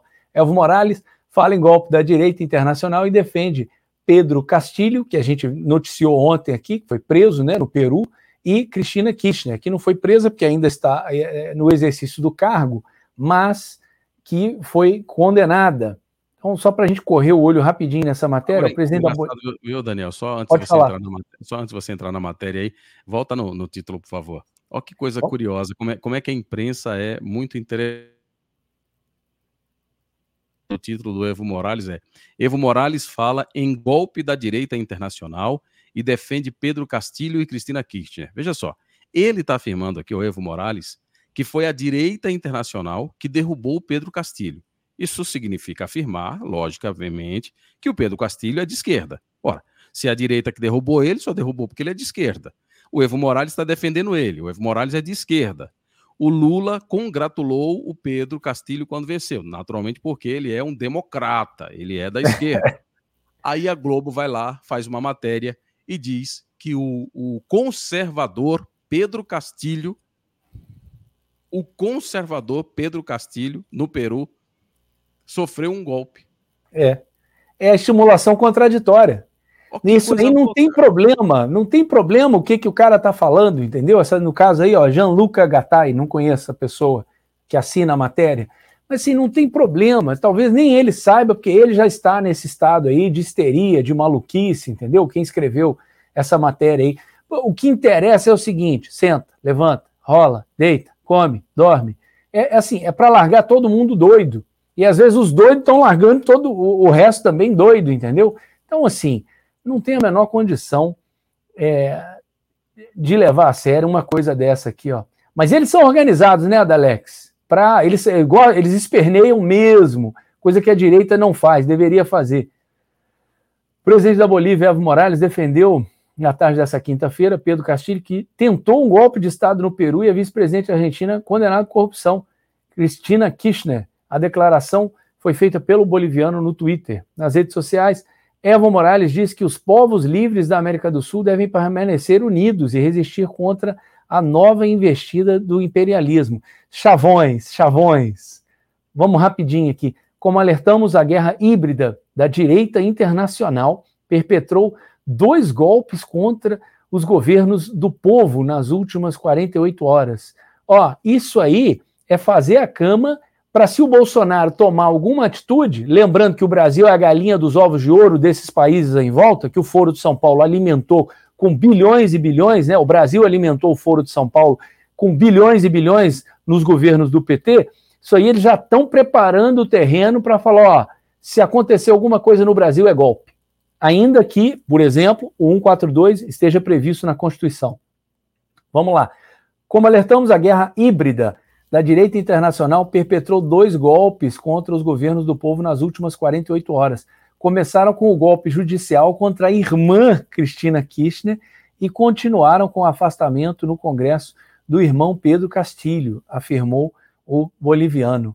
Isso aí é ou não é uma preparação psicológica, uma preparação psicossocial para descer o sarrafo em qualquer atitude que o Bolsonaro tente tomar, Alex?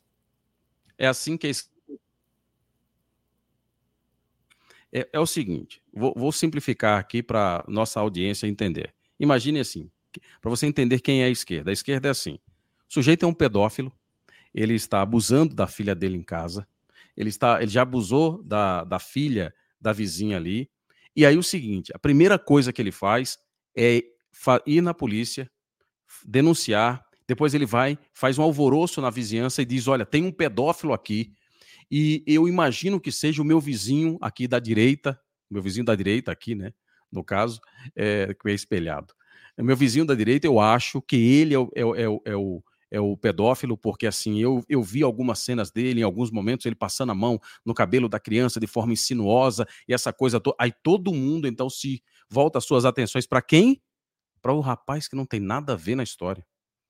Essa é a esquerda. Eles são pedófilos, eles abusam dos seus filhos, eles abusam dos filhos dos seus vizinhos, e aí, sem escrúpulo algum, eles simplesmente acusam o outro daquilo que eles fazem, daquilo que eles estão fazendo. Tiram total atenção de si mesmos e jogam nas costas dos outros.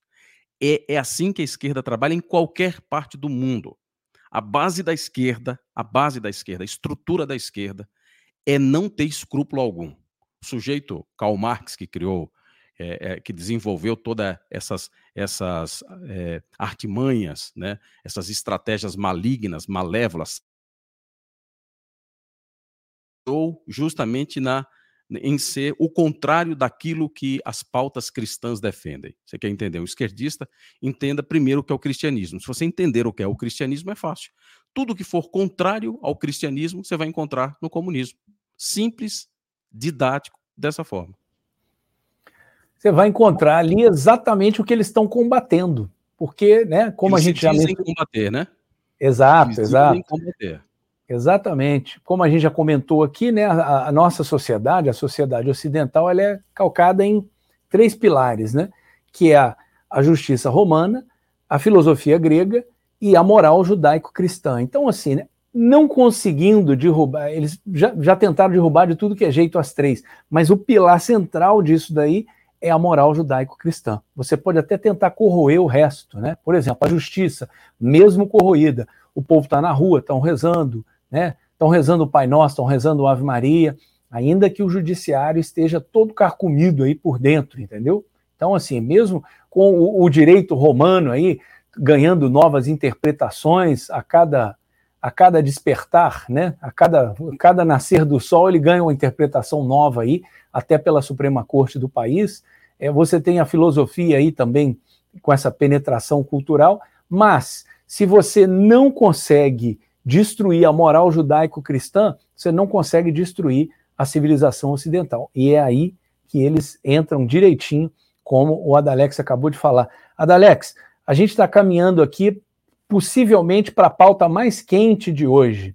E eu vou colocar na tela para a gente, que é exatamente General Paulo Chagas. Quem sabe faz a hora, não espera a posse. Militar pediu que Bolsonaro tome atitude sobre o código-fonte das urnas. Então, olha aí, ó. temos aí o general Paulo Chagas, e eu vou ler rapidamente para vocês a matéria aqui principalmente para o pessoal que depois está ouvindo isso aí no Spotify. Então vamos lá, rapidinho. O general da reserva, Paulo Chagas, fez uma publicação em seu perfil no Twitter nessa quarta-feira, dia 7, na qual instou o presidente Jair Bolsonaro a tomar uma atitude sobre a eleição presidencial deste ano. Na postagem, Chagas pediu que Bolsonaro cobre do ministro Alexandre de Moraes, presidente do Tribunal Superior Eleitoral, o TSE, o código-fonte das urnas. E aí, ó, vamos citar aqui o, o que, que o Chagas é, escreveu. Presidente, capacidade mais vontade é igual a poder. Dá um prazo para o Alexandre de Moraes entregar o código-fonte. Se ele não entregar, vai lá e toma. Como presidente, você pode fazer isso dentro das quatro linhas da CF, CF aí, barra 88, ou seja, a Constituição Federal de 88. Quem sabe faz a hora não espera acontecer a posse do descondenado, escreveu Chagas. Isso aí é uma alusão àquela música, né, o, o Adalex? Vem, vamos embora, que esperar não é saber. Quem sabe faz a hora, não espera acontecer. Ainda bem que eu não sou cantor, né, Adalex? Ainda bem. é a música do, do Geraldo Vandré, né? É. É a música do Geraldo Vandré. Enfim. Vamos comentar ou vamos, vamos dar sequência? Não, vamos, vamos comentar, acabou, é isso aí mesmo. Aqui agora eu vou deixar na tela para vocês o tweet do general Paulo Chagas e vamos em frente. Manda bala aí, Adalex. É isso. General Paulo Chagas foi preciso. Né? Não precisa reinventar a roda. Não, não, na atual conjuntura, nós só temos duas opções. Ou entregamos o país definitivamente nas mãos dos comunistas, e aí se preparem que, de fato, nós vamos ter dias turbulentos. Esse país vai ser totalmente dilacerado porque eles estão vindo com muita sede ao pote. Eles já entenderam que o cofre do Foro de São Paulo é o Brasil. Os outros países apenas arranham ali. São a, só dá para pagar a cerveja. Quem paga a cerveja, a picanha, o contrafilé, o, o, o pé de porco e, e, por aí vai, é o Brasil. E isso está muito claro. E o Lula, que é o idealizador do Foro de São Paulo, junto com Fidel Castro, ele sabe que todas as revoluções precisam de dinheiro e precisam de muito dinheiro. Não há como se fazer revolução sem ter dinheiro. E o Brasil é uma potência, sempre foi. O Brasil, de fato, é abençoado por Deus. Que o cofre do Brasil é um cofre fantástico. As riquezas que nós temos aqui, de fato, não existem em nenhuma outra parte do mundo. Somos abençoados, sim. O que acontece é que a chegada do Foro de São Paulo, a chegada do Lula ao cofre, vai simplesmente dilacerar, destruir o povo inteiro. Porque onde os comunistas pisam, eles criam, eles destroem a classe média. É, não é à toa as críticas da, da Marilena Chauí e também do Zé Disseu e outros mais à classe média. Você sabe, já parou para pensar e você entende por quê que os comunistas falam tanto mal da classe média? Eu vou te explicar. A classe média, primeira coisa, a classe média não depende dos favores políticos dos comunistas, porque quase sempre os filhos não são doutrinados pelo Estado, porque eles estudam em escola pública. Eles não precisam usar ali as benesses do SUS, né, as migalhas que eles dão do SUS, eles não precisam das migalhas dos sistemas de auxílio à pobreza. Eles conseguem colocar os seus filhos para estudar fora, e isso desenvolve o intelecto dos filhos. Sendo assim, eles conseguem perceber as atrocidades que os comunistas cometem nos países. Portanto, o principal objetivo dos comunistas é abrir um abismo e destruir a classe de um lado e eles, os opressores do outro. É assim que acontece em todo o país comunista. Veja a Venezuela, veja o que está acontecendo na Argentina, vá para o Chile para você entender a minha fala. Não existe classe média, onde existe está sendo dizimada, destruída. E o objetivo é isso. A classe média é a única oposição real ao poder comunista, porque eles têm meios de ação contra os comunistas. Eles podem formar intelectuais. Os pobres não formam intelectuais. Eles são doutrinados pelo Estado. Compreende tudo isso? Então, assim, o que eles querem, de fato, é que a gente se torne aqui um, um grande, uma grande pátria comunista na nossa América Latina. Por isso, presidente, só temos duas opções: é entregar a chave do cofre aos criminosos, aos bandidos que eh, roubaram durante todo esse tempo, ou o senhor acionar o artigo 142? Presidente, aciona o artigo 142. Coloca os militares para organizar isso aí. Prendam o Alexandre de Moraes. O Alexandre de Moraes e mais os ministros da Suprema Corte, talvez com uma ou duas ali exceções, devem ser presos por tudo que fizeram, por crime de lesa pátria. Eles não têm compromisso algum com o Brasil, eles têm compromisso com uma ideologia, eles têm compromisso com os comunistas, eles têm compromisso com o Foro de São Paulo. Eles precisam ser punidos, eles precisam. Com 4.2, prenda esses ministros da Suprema Corte, né? E aí coloquem juízes de carreira, juízes de carreira, para ver se a gente muda um pouco essa, esse ar que nós estamos respirando aqui. São 9 horas e 55 minutos. Adalex, meu amigo, a gente já vai caminhando aqui para o final. É, então, eu vou pedir você mais uma vez para você me ajudar. Eu vou colocando na tela e você vai lendo aí as nossas nossas redes sociais aí, do Terca Livre, e vamos em frente. Você pode nos encontrar aí no www.terçalivre.online ou Terca Livre, né? Ponto online.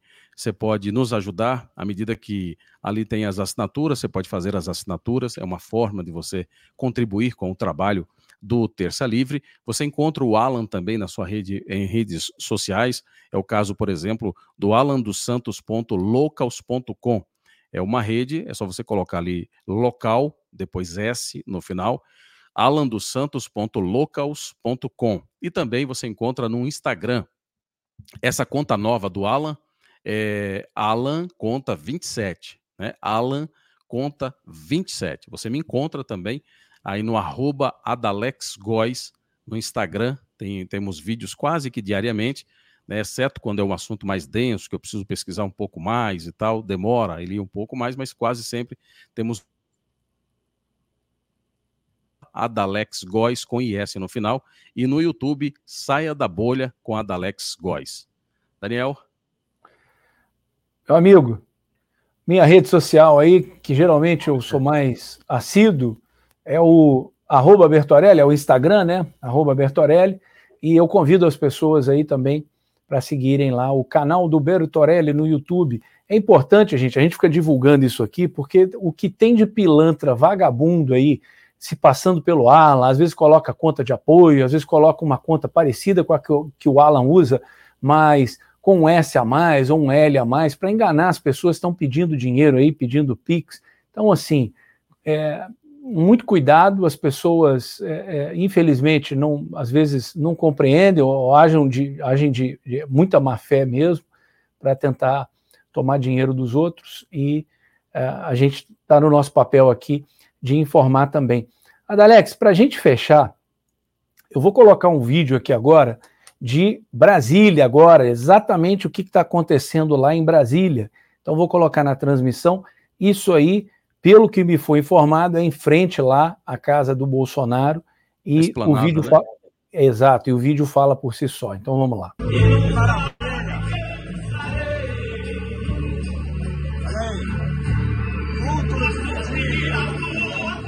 Tenho certeza que a nossa doutora está lá olhando. Deus abençoe. É mais torcido que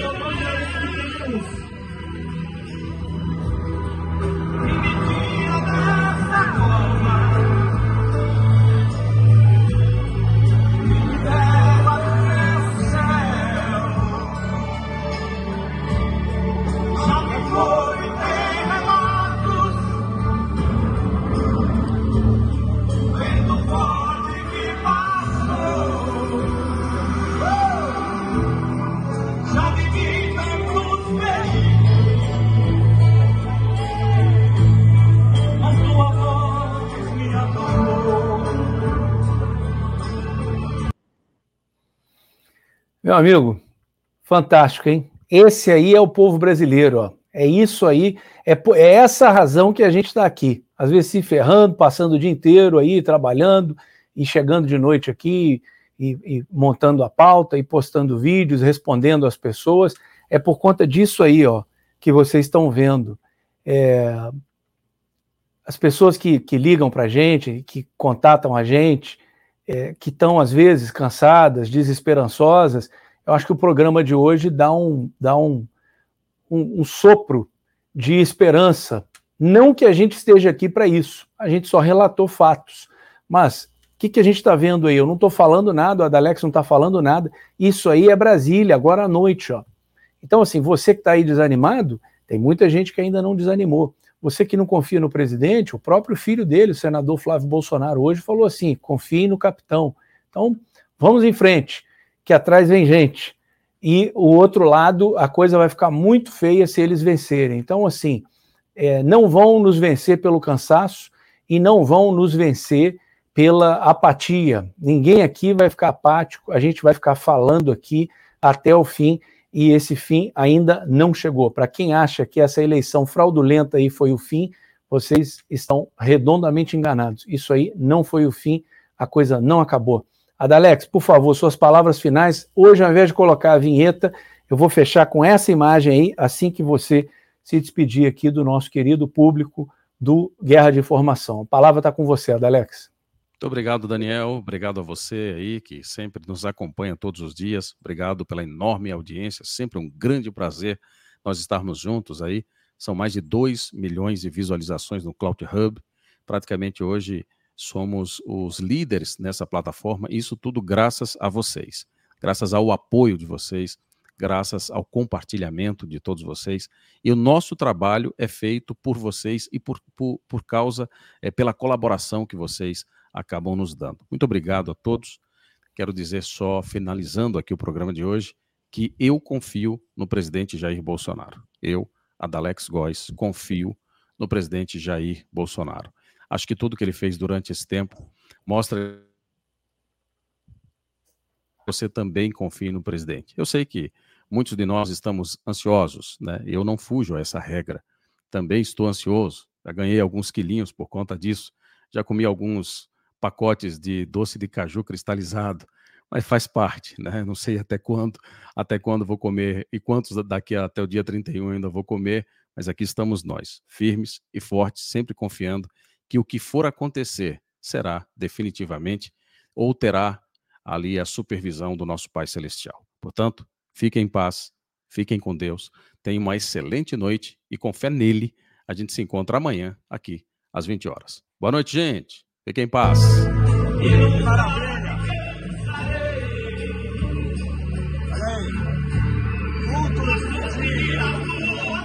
Eu tenho certeza que a nossa olhando. Deus abençoe. É mais conhecido que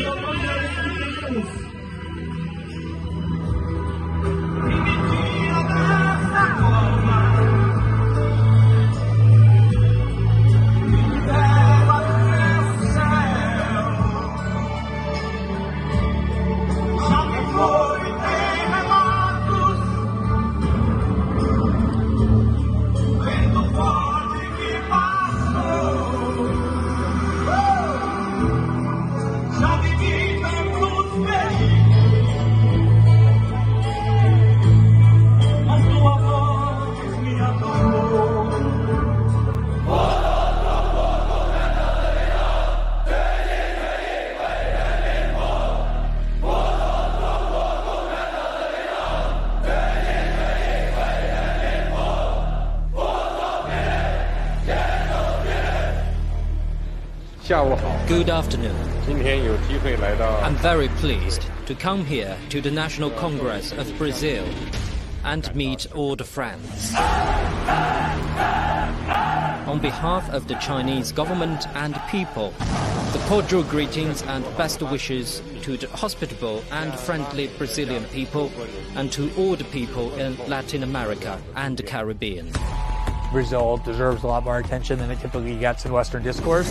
We're worried about what's happening all over the world, except in our own backyard. China Brazil relations and China Latin America relations keep moving forward, like the Yangtze River and the Amazon River. It's really striking the amount of control that China already has. A China não está comprando no Brasil, ela está comprando o Brasil. They know what they want from Brazil. They know how Brazil can play a role in their rise. We're being leveraged, we're being encircled. We're going to wake up one day and we're going to be very, very surprised and very upset. And then people are going to ask, How did this happen? And the answer is, We let it happen.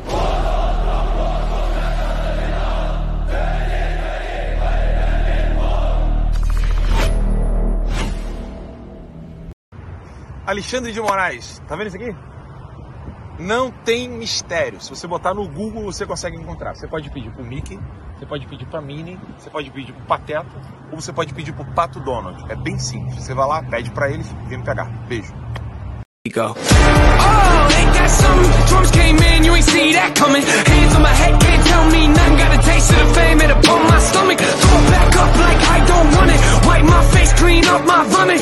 OCD trying to push my buttons. I said don't touch it. Now y'all done it. I can be critical, never typical. Intricate with every syllable, I'm a criminal. Intimate but never political, pretty visual. Even if you hate it, I'll make you feel like you're in it though. You call me what you want, but never call me forgettable. Leave you deep in thought, I can